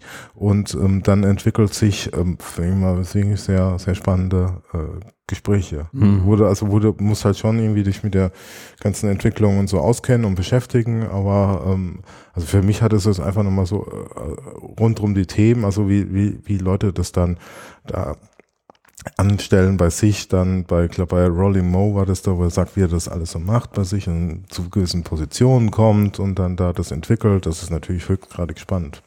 Mhm. Eben, also das ist, glaube ich, auch nochmal eine gute Referenz so für die, die eigene Arbeit immer wieder. Ja, ja deswegen, wie hast du es gesagt, eine dicke Hörempfehlung. Genau, und wir wurden ja auch schon da gebauchpinselt, Lobhudelei, ne, mit dem besten Open Genau, wir sind äh, Der beste deutschsprachige Open Education genau, Podcast. The one and only. ja. ja. Naja. Um, ähm, dann würde ich jetzt wiederum weiter zum nächsten Thema. Genau, da hast du jetzt was reingesetzt und mir nichts gesagt. Ich habe das aber gesehen, das muss doch dieses, also das ist von der Bundeszentrale für politische Bildung, ja. das Heft ähm, aus Politik und Zeitgeschichte. Das ist. Und das ist ein Schwerpunktheft zum Thema Bildung und Digitalisierung. Und weißt du, was ich gemacht habe? Ich habe mir das Heft bestellt. Das Nein. kann man nämlich machen. Doch, äh, kostenlos. Das müsste jetzt irgendwann auch bei mir eintreffen. Stark. Da ist nämlich ein Essay drin, auch von dem, äh, von dem Jöran, den, der ja, den wir beide kennen und schon zusammenarbeiten und auch äh, Podcast-Kollege aus dem Edufunk-Netzwerk. Aber den Artikel meinst du gar nicht, sondern äh, einen anderen. Jawohl. Den ich aber äh, nicht gelesen oh, habe. Oh, das macht es noch schwieriger für mich.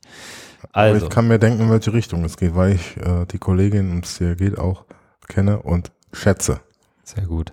Dann kannst du mir vielleicht helfen, weil ich habe. Nein, nein, ja, ja, ja, ja, ja, ja, ich weiß schon. es geht um, so und jetzt, ach, der Matthias Kostreva wird sich kaputt lachen.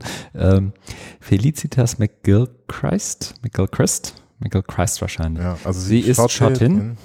Und ich habe tatsächlich, jetzt ohne Quatsch, wir hatten ja eigentlich geplant, am Montag aufzuzeichnen, heute ist Freitag. Und ich habe am Montag noch vor der Aufzeichnung versucht, ähm, anhand einer ähm, Internetrecherche mal eine Stelle irgendwo im Netz zu finden, wo ich ein Audio- oder Videoschnipsel finde, wo sie sich sozusagen selbst vorstellt.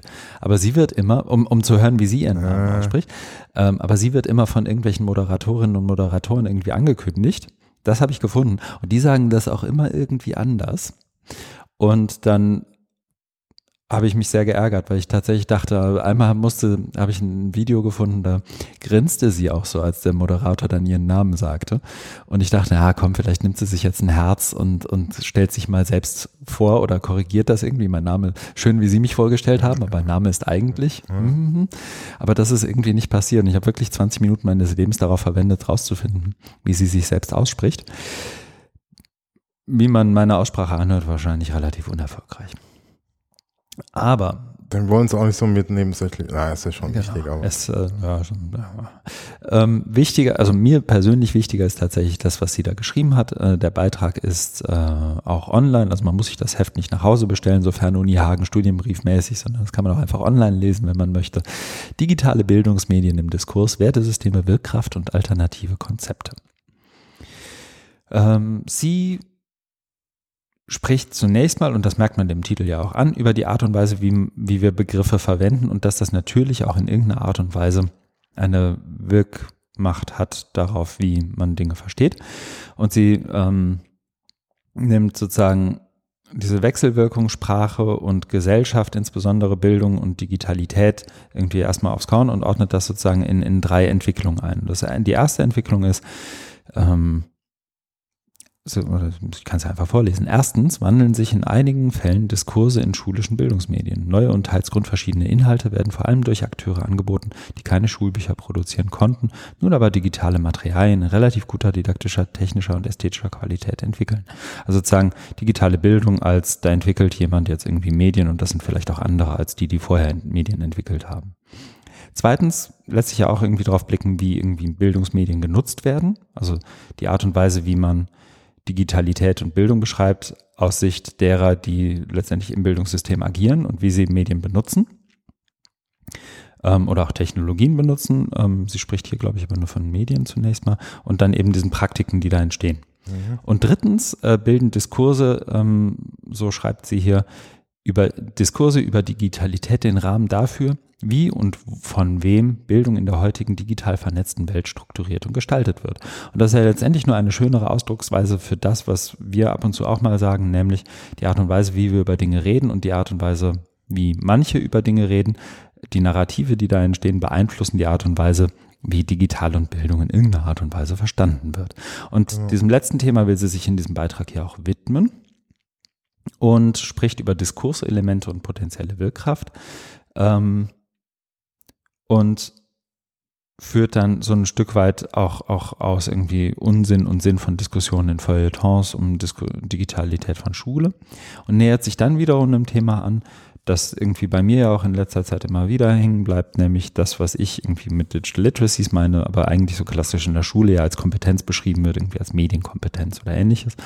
Und dann man damit natürlich irgendwie Gefahr läuft, und auch das ist eine Gefahr, die wir bei Wikimedia zum Beispiel immer wieder sehen, in dem Moment, wo du über Kompetenzen sprichst und die so sehr in den Fokus nimmst oder Digital Literacies oder das Individuum sozusagen dein, dein Analyserahmen ist, äh, schreibst du diesem Individuum natürlich eine schon fast übermächtige Macht auch zu, beziehungsweise nimmst einfach an, dass wir, wir müssen nur die Individuen, wir müssen nur die Schülerinnen und Schüler in dem Fall oder die einzelnen Menschen in irgendeiner Art und Weise ähm, dazu bringen, sich das alles selbst anzueignen und dann haben wir alle unsere Probleme, die in irgendeiner Art und Weise ähm, im Raum digital und Lernen und Lehren und Bildung entstehen, gelöst, weil die Individuen können das ja jetzt. Also sozusagen die Gesellschaft gibt die Verantwortung dafür in irgendeiner Art und Weise ähm, auch verantwortlich zu sein, Regeln zu schaffen, ähm, Diskurs zu schaffen, ab, indem sie sagt, naja, eigentlich hängt es ja nur daran, dass die einzelnen Menschen äh, fit genug sind. Das heißt ja auch ganz oft gerade bei Lehrerinnen und Lehrern so, äh, wenn, wenn gesagt wird, wir müssen eigentlich nur alle schulen und fortbilden und dann ist eigentlich alles cool und wir, am Rest muss man eigentlich nichts machen. Ähm, die Verantwortungsübergabe und damit die, die Last der Gestaltung und die, auch die, das, das Risiko, Fehler zu machen und so weiter, ver, verlagern wir jetzt auf die Individuen.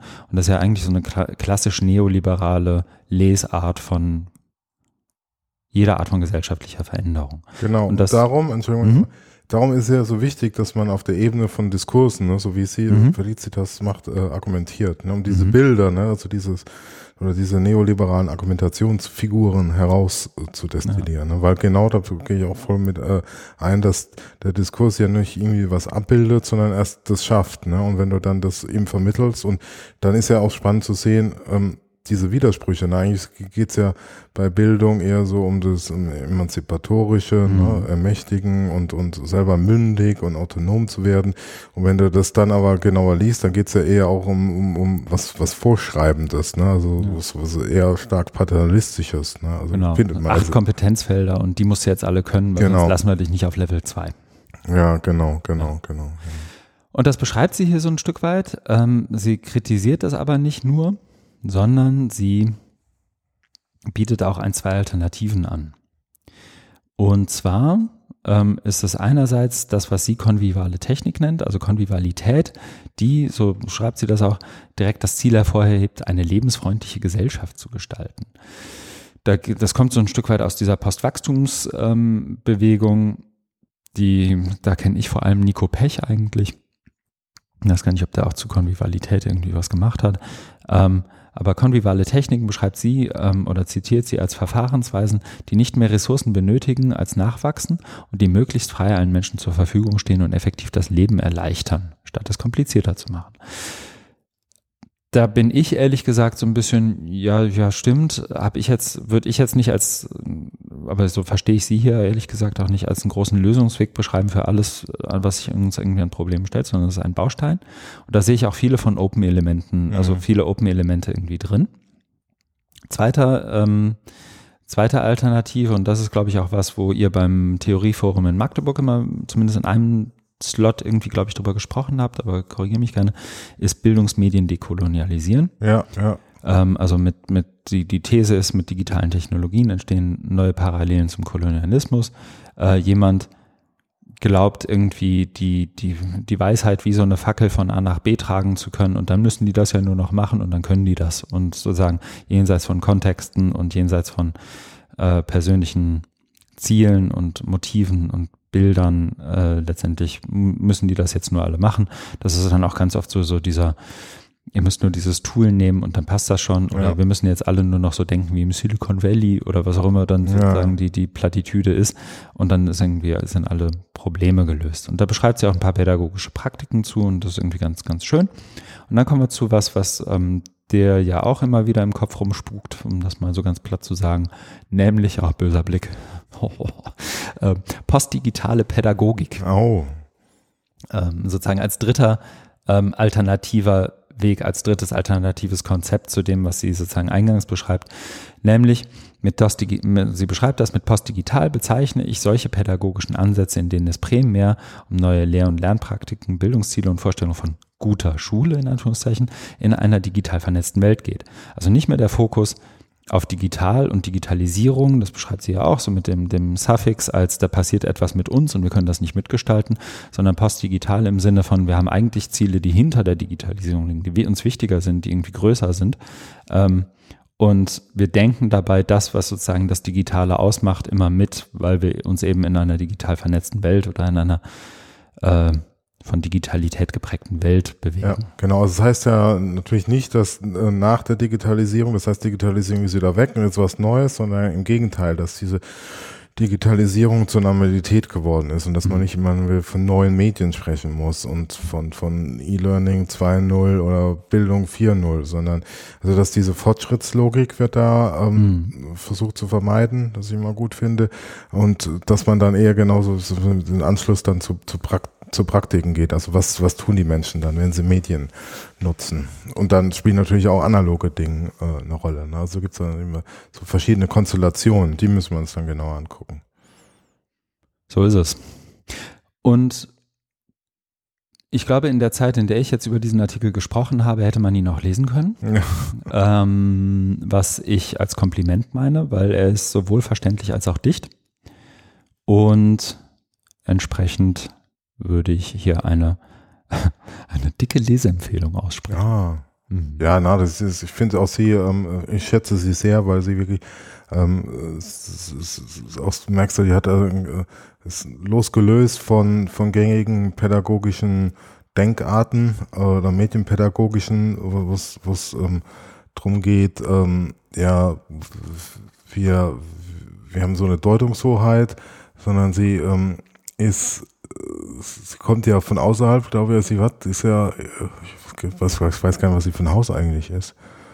Oh, soll ich mal nachgucken, Ähm, wie sie sich selbst beschreibt? und äh, da hat sie also einen kritischen, frischen Blick und sie schafft es eben, ähm, da auch, auch andere Theorieströmungen, so aus dem Kunst- und Kulturbereich, Mhm. also gerade dieses postdigitale ähm, oder dekoloniale ähm, Pädagogiken oder Bildungsmedien dekolonialisieren. Das ist ja das, was, was, was andere so nicht, so- also was ich eigentlich sagen will, so das gängige Medienpädagogische ist, du hast ja da deine Begriffs, dein Begriffsapparat und dann nimmst du und dann deklinierst du halt immer rauf und runter. Und weil das ja auch mal jetzt sehr politisch ist, haben wir das spätestens bei den MOOCs gesehen, das war ja mal, wurde ja auch sehr stark kritisiert, also auch im Hinblick so auf diese kolonialen Wirkungen, Hm. dass, ähm, dass man da eben auch die Werkzeuge braucht, um das mal aufzuschlüsseln. Und da gibt's eben äh, dieses diese Strömung da der, der Postcolonial Studies oder der, der Genderforschung ähm, und sich da einfach mal zu inspirieren. Und das, und das macht Mhm. sie halt sehr gut, also weil es halt in beiden Feldern, denke ich, ist gut,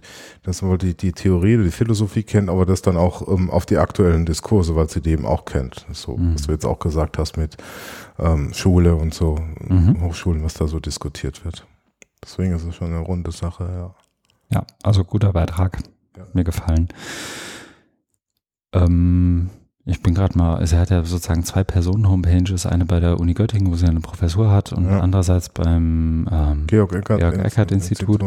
Ähm, beim Georg-Eckert-Institut steht Habilitation in Erziehungswissenschaft TU Braunschweig, ethnografische diskursanalytische Ja. Studie zu Schulbuchproduktion, Visiting Scholar. Also so, äh, ja, alles, alles äh, ziemlich coole Dinge, die irgendwie gut zusammenpassen, finde ich. Ja, Ähm, ich glaube, ich bin äh, tatsächlich, ich habe überlegt, also auch beim Lesen nochmal. Wir folgen uns schon länger, glaube ich, bei, bei Twitter, aber ich glaube, wir sind uns noch nie über den Weg gelaufen. Das muss sich auch mal ändern. ja. Na gut. Ja, das dazu. Ich würde fast sagen, wir gehen zum nächsten, oder? Ja, Dann machen wir das auch. Und der nächste Beitrag ist, ich muss nachgucken, wo ist er? Ha, The Business of Feathering OER. Genau. Billy Meinke, oder inzwischen Billy Meinke Lau, seit er geheiratet hat, oder Law wahrscheinlich, hawaiianischer Open Education Mensch, hat am 28. Mai einen Blogpost veröffentlicht, eben mit dem von dir schon angesprochenen Titel The Business of Feathering OER. Ähm, Fettered OER and Lumen Learning's Identity Crisis. Jetzt muss ich mich tatsächlich einmal kurz reindenken, weil ich den Artikel zwar gelesen habe, aber es ist schon ein bisschen her. So, und ich glaube, das Problem ist, dass wir mit dem Begriff Fettering im Deutschen nicht viel anfangen können. Also er begegnet einem eigentlich nicht so häufig, Mhm. ähm, dass man jetzt sagen könnte, ähm, den, spricht, den, den kann jeder sofort übersetzen. Äh, was damit gemeint ist, sowas wie gefesselte Mhm. OER. Also irgendwo angebundene und eingesperrte ja, gefesselt ist OER. auch ganz gut, ja. Was man insofern auch ganz gut erklären kann, weil der Maschendrahtzaun im Hintergrund im Titelbild des, des Blogposts auftaucht. Ähm, so, und er beschreibt hier zunächst mal ähm, sozusagen ähm, OER anhand der von uns ja auch schon öfter zitierten 5R von David Wiley, also dem äh, Remix, Redistribute ähm, und so weiter und so weiter. Und nimmt dann aber einen Turn und nimmt letztendlich den oder nimmt Lumen Learning dann ein Stück weit in, ins Visier.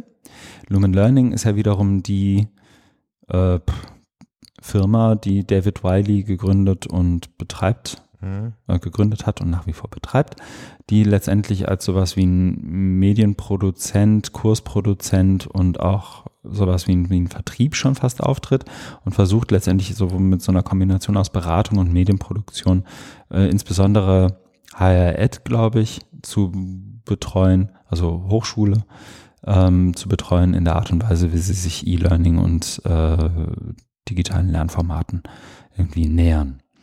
Und das, ähm, was Billy Meinke hier kritisiert sozusagen als Konzept ist folgendes. Du nimmst OER, du, also nehmen wir mal an, wir zwei produzieren jetzt ein, was wäre ein Klassiker, ein Greenscreen-Video mit Markus Daimann, wie er den Bildungsbegriff erklärt. Und dann nehme ich das und ich habe hier eine Plattform und diese Plattform stelle ich dir und deiner Fernuni Hagen bereit als Lumen Learning und sage, lieber Markus, überhaupt kein Thema. Das Video, das wir dir hier mit dir produziert haben, ist ja CC by genau, SA. Und wir laden das jetzt aber erstmal auf diese Plattform und dann kann das natürlich jeder und jede, die möchte, in jeder Art und Weise nachbearbeiten, weil das sind ja 5R und mit der Lizenz haben wir das ja irgendwie alles schon ähm, abgedeckt und mach dir keine Sorgen. Du bist, auch wenn du den Plattformanbieter wechselst, ohne Probleme in der Lage sein, wiederum diese OER aus, dieser, aus unserer Plattform hier rauszuziehen und in einer neuen Plattform unterzubringen oder einfach ins Netz zu stellen oder irgendwo anders zu hosten oder was auch immer. Und was er letztendlich beschreibt, ist, dass das zwar rechtlich im Rahmen der CC-Lizenzierung ohne Probleme möglich ist, dass es auch nach jeder Art von Agreement mit den Autorinnen und Autoren jederzeit möglich ist, dass es auch aus dem Dienstleistungsagreement heraus zwischen jetzt in dem Fall der Fernuni Hagen in unserem konstruierten Beispiel als auch Lumen Learning möglich ist, dass es aber technisch gesehen eine ziemliche Katastrophe ist, Mhm. weil es eigentlich nicht geht. Sondern was du dann eigentlich machen musst, ist ähm, zumindest in vielen Fällen, und das ist sozusagen weniger aus Anbietersicht, sondern eher aus Anwendersicht dann beschrieben. Der Anbieter hat meistens irgendeine Art von Schnittstelle, mit der er seinen Content irgendwie exportieren kann, also zumindest bei allem, was ansatzweise dann das gemäß daherkommt, hast du eine Schnittstelle und kannst irgendwie deinen Content Mhm. exportieren. Das ist mal sehr rumpelig und mal nicht. Ja. Auch das können, glaube ich, andere Menschen sehr viel besser erklären als ich. Gibt es auch entsprechende Schnittstellen für, die irgendwie insbesondere für Learning Management Systeme gemacht werden, irgendwie LTI und alles, was damit zusammenhängt. Ähm, aber insbesondere als Anwender, der ja genauso Zugriff auf dieses Material hat. Also nehmen wir, bleiben wir in dem Beispiel, jemand schreibt sich dann auf deiner Plattform ein und macht diesen Kurs und sieht das Video von dir, wie du den Bildungsbegriff erklärst und sagt sich, ach, ist ja geil, ich gebe ja in zwei Wochen auch ein Seminar oder ich schreibe diese Hausarbeit, da wäre dieses Video total praktisch, wenn ich das da irgendwie unterbringen könnte. Ähm, der muss dann aber sich irgendeinen Weg einfallen lassen, der dann schon sich zumindest immer halblegal anfühlt, nämlich irgendwie, keine Ahnung, ein Plugin im Browser installieren, das dann wiederum den Download des Videos in irgendeiner Art und Weise ermöglicht oder mitschneidet. Da geht meistens irgendeine Art von Qualitätsverlust einher oder das Format ist nicht mehr so schön oder was auch immer es ist. Sprich, das, was eigentlich die Lizenz verspricht, hält die Technik nicht mehr ein. Und damit hast du die OER oder das Material gefettert, Gefesselt.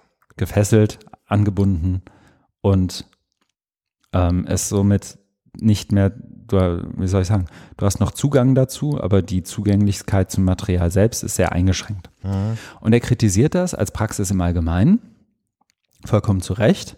Und Ja. er prangert gleichzeitig auch noch an, dass Lumen Learning, also die Bude von David Wiley, dem äh, so oft zitierten Godfather of Open Education, ähm, das letztendlich auch als Praxis ganz offensiv verfolgt. Und das ist was, wo das macht, macht er hier, glaube ich, nicht zum ersten Mal.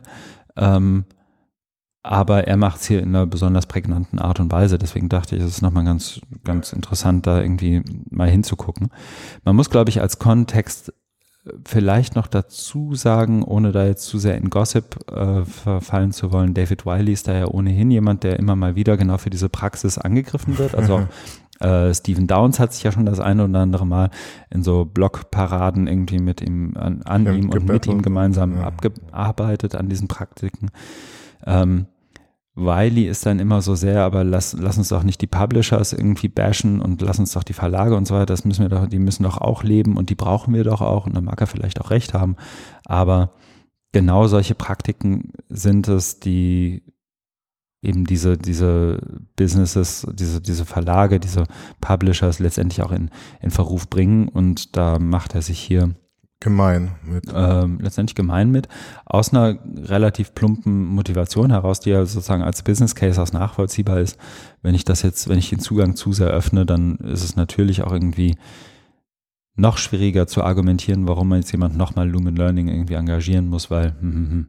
mein Argument wäre immer, gerade durch diese Praxis macht das mir schwierig zu argumentieren, warum ich mit Lumen Learning zusammenarbeiten sollte. Aber das ist dann mehr so ein ähm, Argument jenseits seines Argumentationsstrangs. Ich wollte das hier nochmal reinwerfen, weil das nach meinem Eindruck auch was ist, was wir im deutschen Kontext immer wieder haben, ähm, was gerade ähm, jetzt auch insbesondere relevant wird, weil es ja immer wieder auch die eine oder andere Schulcloud-Debatte gibt Mhm. und die eine oder andere Learning Management Systemdebatte und Plattformdebatte im Hochschulkontext. Wir hatten ja auch schon ein paar. Und damit ja auch immer mitschwingt, wir behalten die Kontrolle über das, was wir da publizieren. Mhm. Und genau diese Motivation, Dinge zu kontrollieren, widerstrebt eigentlich dem Ethos, den wir mit Open Education anstreben sollten. Mhm. Also sprich zu kontrollieren, wer wann Zugriff auf mein äh, Video hat, in dem Markus Daimann Bildungsbegriffe erklärt, Ja. zum Beispiel. Ja, wir haben es natürlich nicht in der Prägnanz oder hier in dieser Konstellation, dass jemand, der den Begriff OER oder früher hieß es ja noch Ende der 90er, hieß es immer Open Content, Mhm. da hat er schon, also David Weide schon gearbeitet, also dass jemand, der so prominent und weil, also ich bin ja auch immer so als, als ich Kämpfer dafür wahrgenommen, ne, der, Mhm. der ihm sagt, ähm, was, was die Schulbuchverlage oder, oder andere Bildungsverlage machen, ist ja fast schon kriminell, wenn nicht gar pervers oder beides, weil sie eben so viel Geld verlangen und den Content hier einsperren. Und dann, dann hat er sich also sehr viel gemacht zu Open Textbooks. Er hat auch Studien gemacht, wie viel Geld da eingespart werden könnte und so weiter. Also sehr starke Lobbyarbeit. Dann irgendwann das Lumen, Learn, Lu- Lumen Learning gegründet. Aber dass es jetzt so in die Richtung geht, ist, also danke an Billy dass er das mal so aufschreibt, das war mir jetzt auch nicht so bewusst. Und aber da sieht man ja genau diese verschiedenen Dimensionen von Openness, also das, das der Content mhm. äh, ist das eine, aber dann eben das andere ist natürlich die technische Infrastruktur. Und das ist natürlich auch ein Thema, was wir in Deutschland auch haben. Das war ja auch äh, beim Forum Open Education äh, in Berlin war das ja auch, ne, wo es wo es auch um Infrastruktur ging, also bei der Diskussion, bei einem bei einer Session oder Workshop war das auch so und da kann man glaube ich schon gut von lernen, muss es halt auch nochmal anders da übertragen, aber das hast du ja schon gemacht, also mit Bezug auf Schulcloud, ne, weil wir ja so einen Fall in der Konstellation so noch nicht haben. Nicht nee. haben, ich weiß nicht, wie man sowas kriegt. Vielleicht haben wir ihn irgendwo. Ja, aber jemand, der so für OER, also wäre jetzt wie, mhm. was weiß ich, Transferstelle OER, was ja von Jöran mhm. mit, ne, dass wenn er jetzt sagt, er bietet das jetzt irgendwie als ja so so kommerzielles Ding. Mhm. Weil das ist ja, das stand glaube ich auch drin, also Lumen ist so irgendwie for profit, oder? Ja, ja klar. Und die haben wir da wieder irgendwie fünf Millionen da ähm, eingeworben und dann, das ist ähnlich wie bei den mhm. MOOCs, ne, weil jetzt glaube ich gleich, wo es immer hieß, ja, das ist Venture Capital, also Risiko oder Wagniskapital, wie es auch heißt, mhm. ähm, finanziert und dann ist natürlich die, äh, äh die Erwartungshaltung der Investoren, da möglichst viel in äh, Return äh, herauszuholen. Ne? Und dann musst du ja gucken, was kannst du da monetarisieren. Genau, und das ist ja dann auch die Stelle, wo ich immer sozusagen als Housekeeping immer reinrufe, ich habe überhaupt nichts gegen For-Profit. Ich habe vielleicht im Kontext Bildung was gegen For-Profit, da bin ich mir aber gar nicht so sicher. Ähm, ich habe in jedem Fall was dagegen, wenn die, wenn, wenn, wenn sich David Wiley jetzt hinstellen würde und sagen würde, ja, das mit den OER, das war mal so eine witzige Idee von mir, aber jetzt, mhm. ich mache das jetzt mal anders. Mhm. So, dann, dann wäre das irgendwie fein. Also ich, womit ich wirklich schwer umgehen kann, ist, wenn sich jemand irgendwie als äh, ja auch selbst irgendwie in diesem in, in so ein Licht stellt, so von wegen, äh, er hätte es, er, er hat es erfunden, er macht das alles, er ja. hat dann irgendwie, wenn du dir anguckst, wie er die, äh, welche, welche Wirkmacht ja auch David Wiley insgesamt in dieser Szene, insbesondere ja. in, in, den USA und Nordamerika hat, so mit, ja. mit der Open Ed Konferenz, ja. die auch von ihm organisiert wird. Ähm, was er, was er sich da immer wieder ja auch erlaubt, das hatten wir, glaube ich, auch hier schon mal so von, von irgendwie. Wenn er da einlädt, äh, oder? Wenn er, wenn er zu Keynotes einlädt und äh, wie, wie wenig es ihn da eigentlich schert, welche Art von Weltbild und Menschenbild die Menschen mitbringen. Ähm, wie er dann immer wieder halbherzig einen Turn davon wegmacht und sagt, naja, jetzt, war, jetzt habe ich aber auch ein Conference Committee und das haben wir jetzt auch ein bisschen divers besetzt und dann entscheiden die was und dann, hm, und dann hält er die nächste Keynote bei der OER-Konferenz und kriegt es da tatsächlich hin, nur libertäre, mhm. rassistische Arschgeigen zu zitieren, wenn es darum geht, irgendwie Open Education zu definieren oder ein Open Movement zu definieren und dann solche Nummern hier bringt dann finde ich, muss einfach auch irgendwann mal der Punkt erreicht sein, wo sich so eine Community, wenn es, es gibt ja nicht nur die eine Community, oder wo sich Communities rund um Open Education dann auch mal neue Vorbilder suchen. Ja, so, und das ist, glaube ich, der, der Moment ist, glaube ich, so langsam auch erreicht, ja, wo man dann sagen kann, gut, Wiley, dann, dann geh halt in Rente und mach dein Mormonending, aber wir wenden uns irgendwie anderen Vorbildern zu. Genau, also ich habe auch nichts gegen For-Profit. Ähm, aber gegen diese inkonsequente Verwendung von OER, also dieses, dieses, ne, dieses perfide dann. Also mhm. einerseits sagst du, hier ist alles OER und hast dann auch mal, hängst es ja mal sehr hoch mhm. mit den 5R, ne, also mhm. wenn man sagt, ja, das ist mir so wichtig, weil man so gebetsmühlenhaft vor, äh, ausgebreitet hat, aber dann eben dieses Technische und das ist ja mhm. heute das Entscheidende, ne, weil du ja nicht mehr in eine, in eine Bibliothek gehst, physisch dir die Bücher ausleihst, sondern alles digital machst. Mhm. Und das dann so zu fettern, also zu, zu fesseln, ne, das ist mhm. ja wirklich ein ganz krasser Widerspruch ne, mhm. zu dem. Also wenn man einfach sagt, der, der logische ähm, Schritt ist ja das. Ne? Ich kann mich ähm, erinnern, vor vielen Jahren so im OER-Bereich, dann gab es mal einen Artikel von, von Sandra Schön, ihren Kolleginnen, die es auch mal so aufgeschlüsselt haben. Also OER ist ja nicht nur der Content, sondern auch mhm. die, die Software, mit der du es erstellst. Also mhm. so, ne, wenn du zum Beispiel MS Office nimmst und machst da mit OER, ist es schon mal, ne, also wäre ein Widerspruch, dann auch Betriebssystem, ne, also wenn du, ähm, je offener wäre dann natürlich ja, Linux, ne, Open Source, aber dann natürlich auch die Technik. Und das ist ja jetzt so die technische Infrastruktur, ne. Mhm. Das haben die halt sehr schön damals auch in einem Artikel da so ähm, differenziert dargestellt, ne? dass du, dass du das eigentlich auch gar nicht mehr trennen kannst. Ne? Das, das bedingt sich ja und das muss einfach auch immer, klar gemacht werden, dass es, dass es das, also dass man mal so nach hinten guckt. Also meine ich, wenn, wenn du ein fertiges Produkt hast oder so Videos hast mit diesem äh, Video, wie ich einen Bildungsbrief erkläre, dann steht es in irgendeiner Plattform, da können wir fragen, ja, wie ist das Video entstanden, welche Software und so weiter wurde mhm. verwendet.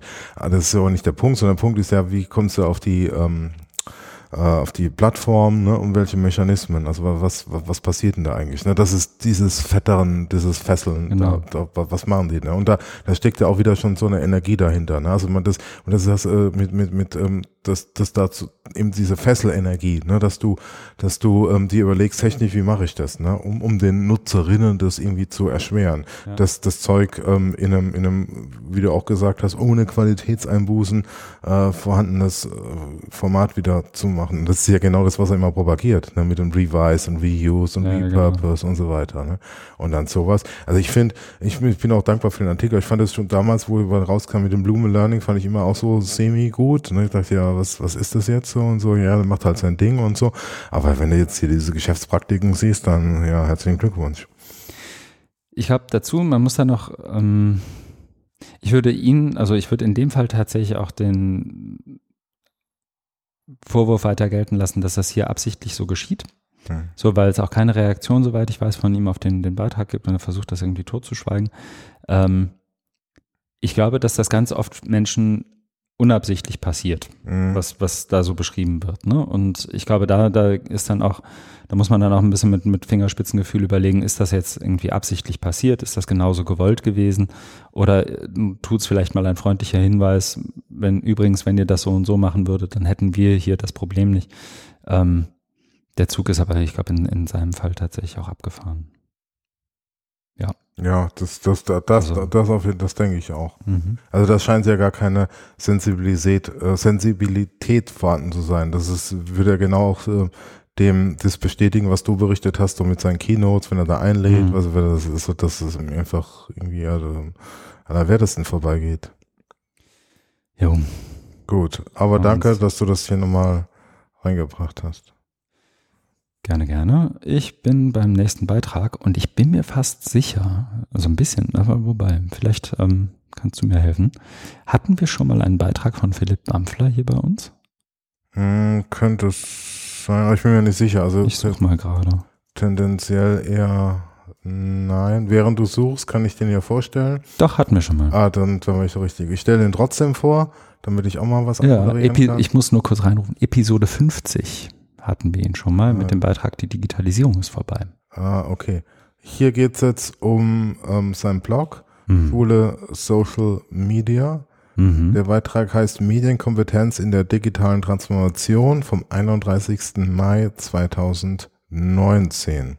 So ist es. Und das ist ein Blogpost im traditionellen Sinne. Das heißt, ähm, er, Philipp Wampfler, hat äh, etwas gemacht, etwas erlebt und reflektiert es jetzt und schreibt es als Dokumentation auf, um es der Nachwelt sowie uns vorzuhalten, also zur Verfügung zu stellen. Und sich selbst. Und, ja. und, und, und, sich selbst, ja, klar, das soll ja auch, auch davon was haben.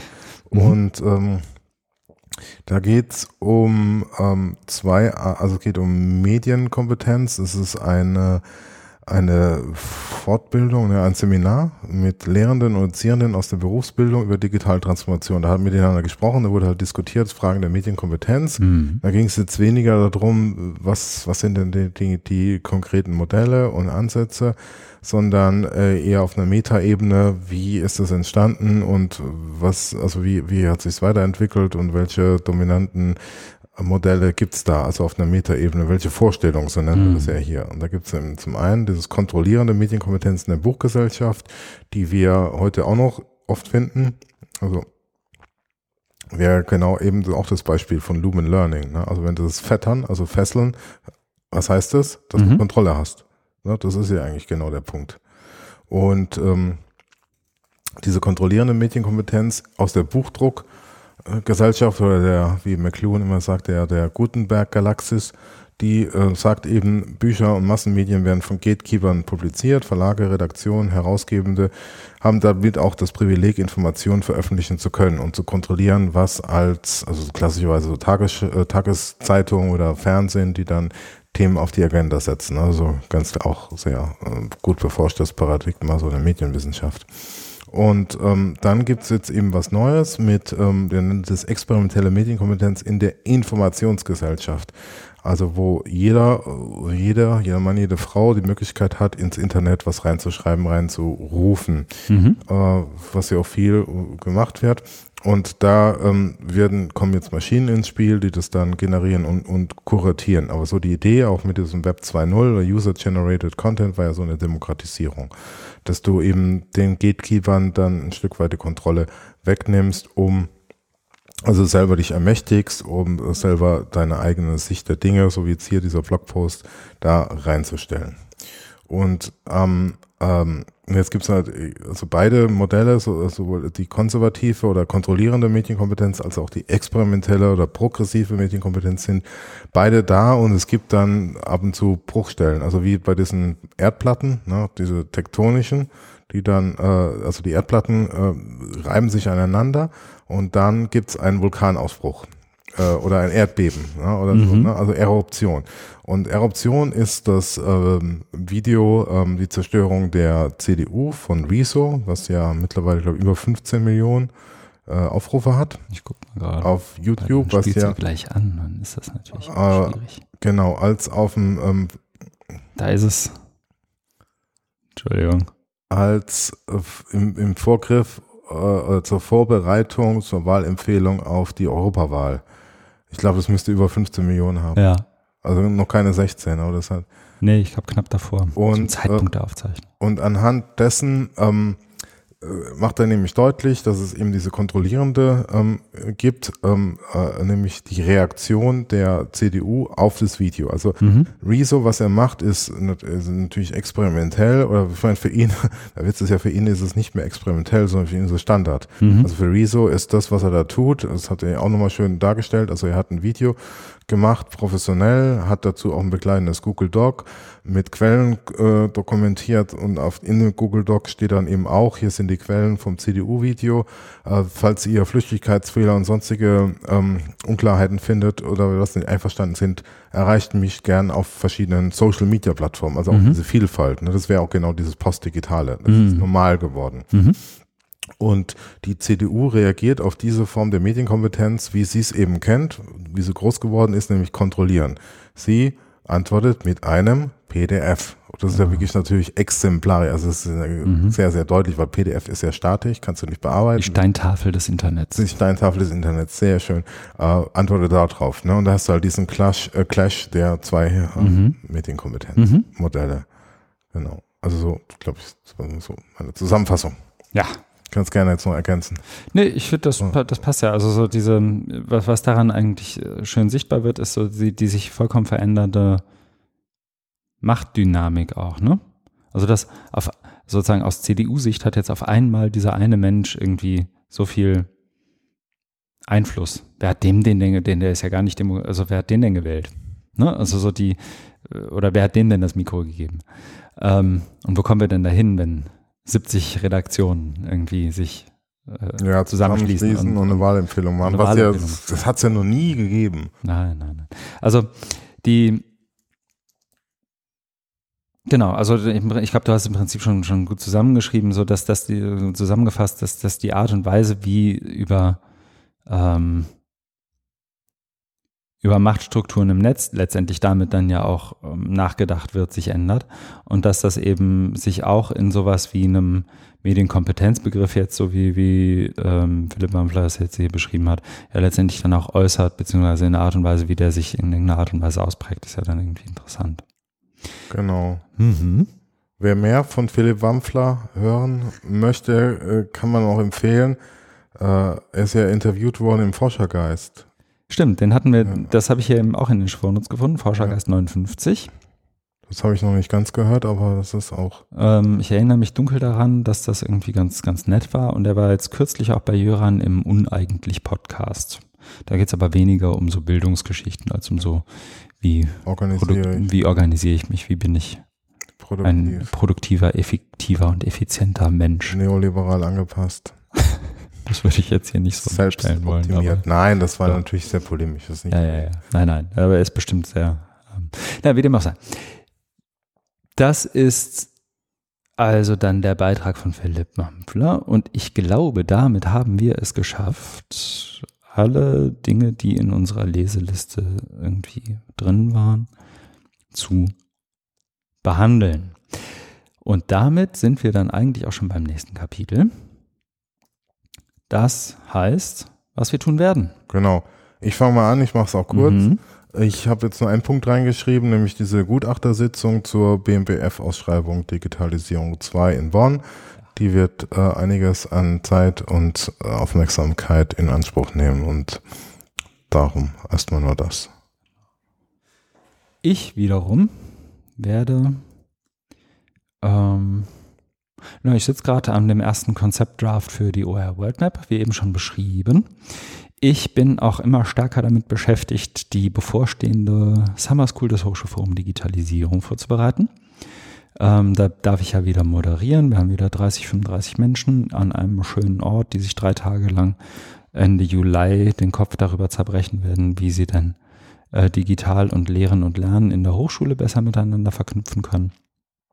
Und dann habe ich noch am Dienstag nächster Woche, also am 9. Juli, eine Aufzeichnung ähm, im After-Work-Kontext, Work natürlich mit OER geschrieben.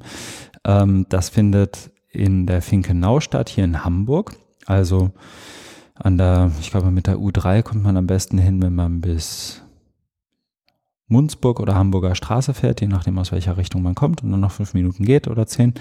Da spreche ich nämlich abends mit Professor Frank J. Müller aus Bremen, der wiederum ähm, die OER-Förderung in Norwegen untersucht hat und da insbesondere die NDLA, H5P, diesen ganzen Kontext. Das geht um, ich glaube, 18.30 Uhr am 9.7. los.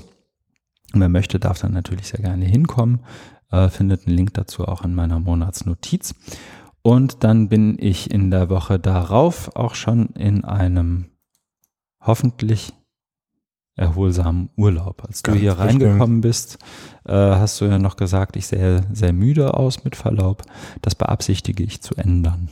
Ja, und mittlerweile geht's. Das siehst du auch wieder Deine Anwesenheit ja, an der Kaffee. und der Kaffee. Ich habe noch eine letzte Housekeeping-Mitteilung, die nämlich da lautet, dass man uns direkt nicht unterstützen kann, außer man berichtet möglichst vielen Menschen davon, äh, wie fantastisch dieser Podcast ist und bewertet uns auf allen möglichen Plattformen und gibt uns ganz viele Sterne. Ähm, nee, aber davon, davon abgesehen, ähm, sehr gerne kommentieren, sehr, sehr gerne Feedback. Ähm, aber auch sehr gerne spenden und zwar an den ZLL21 e.V.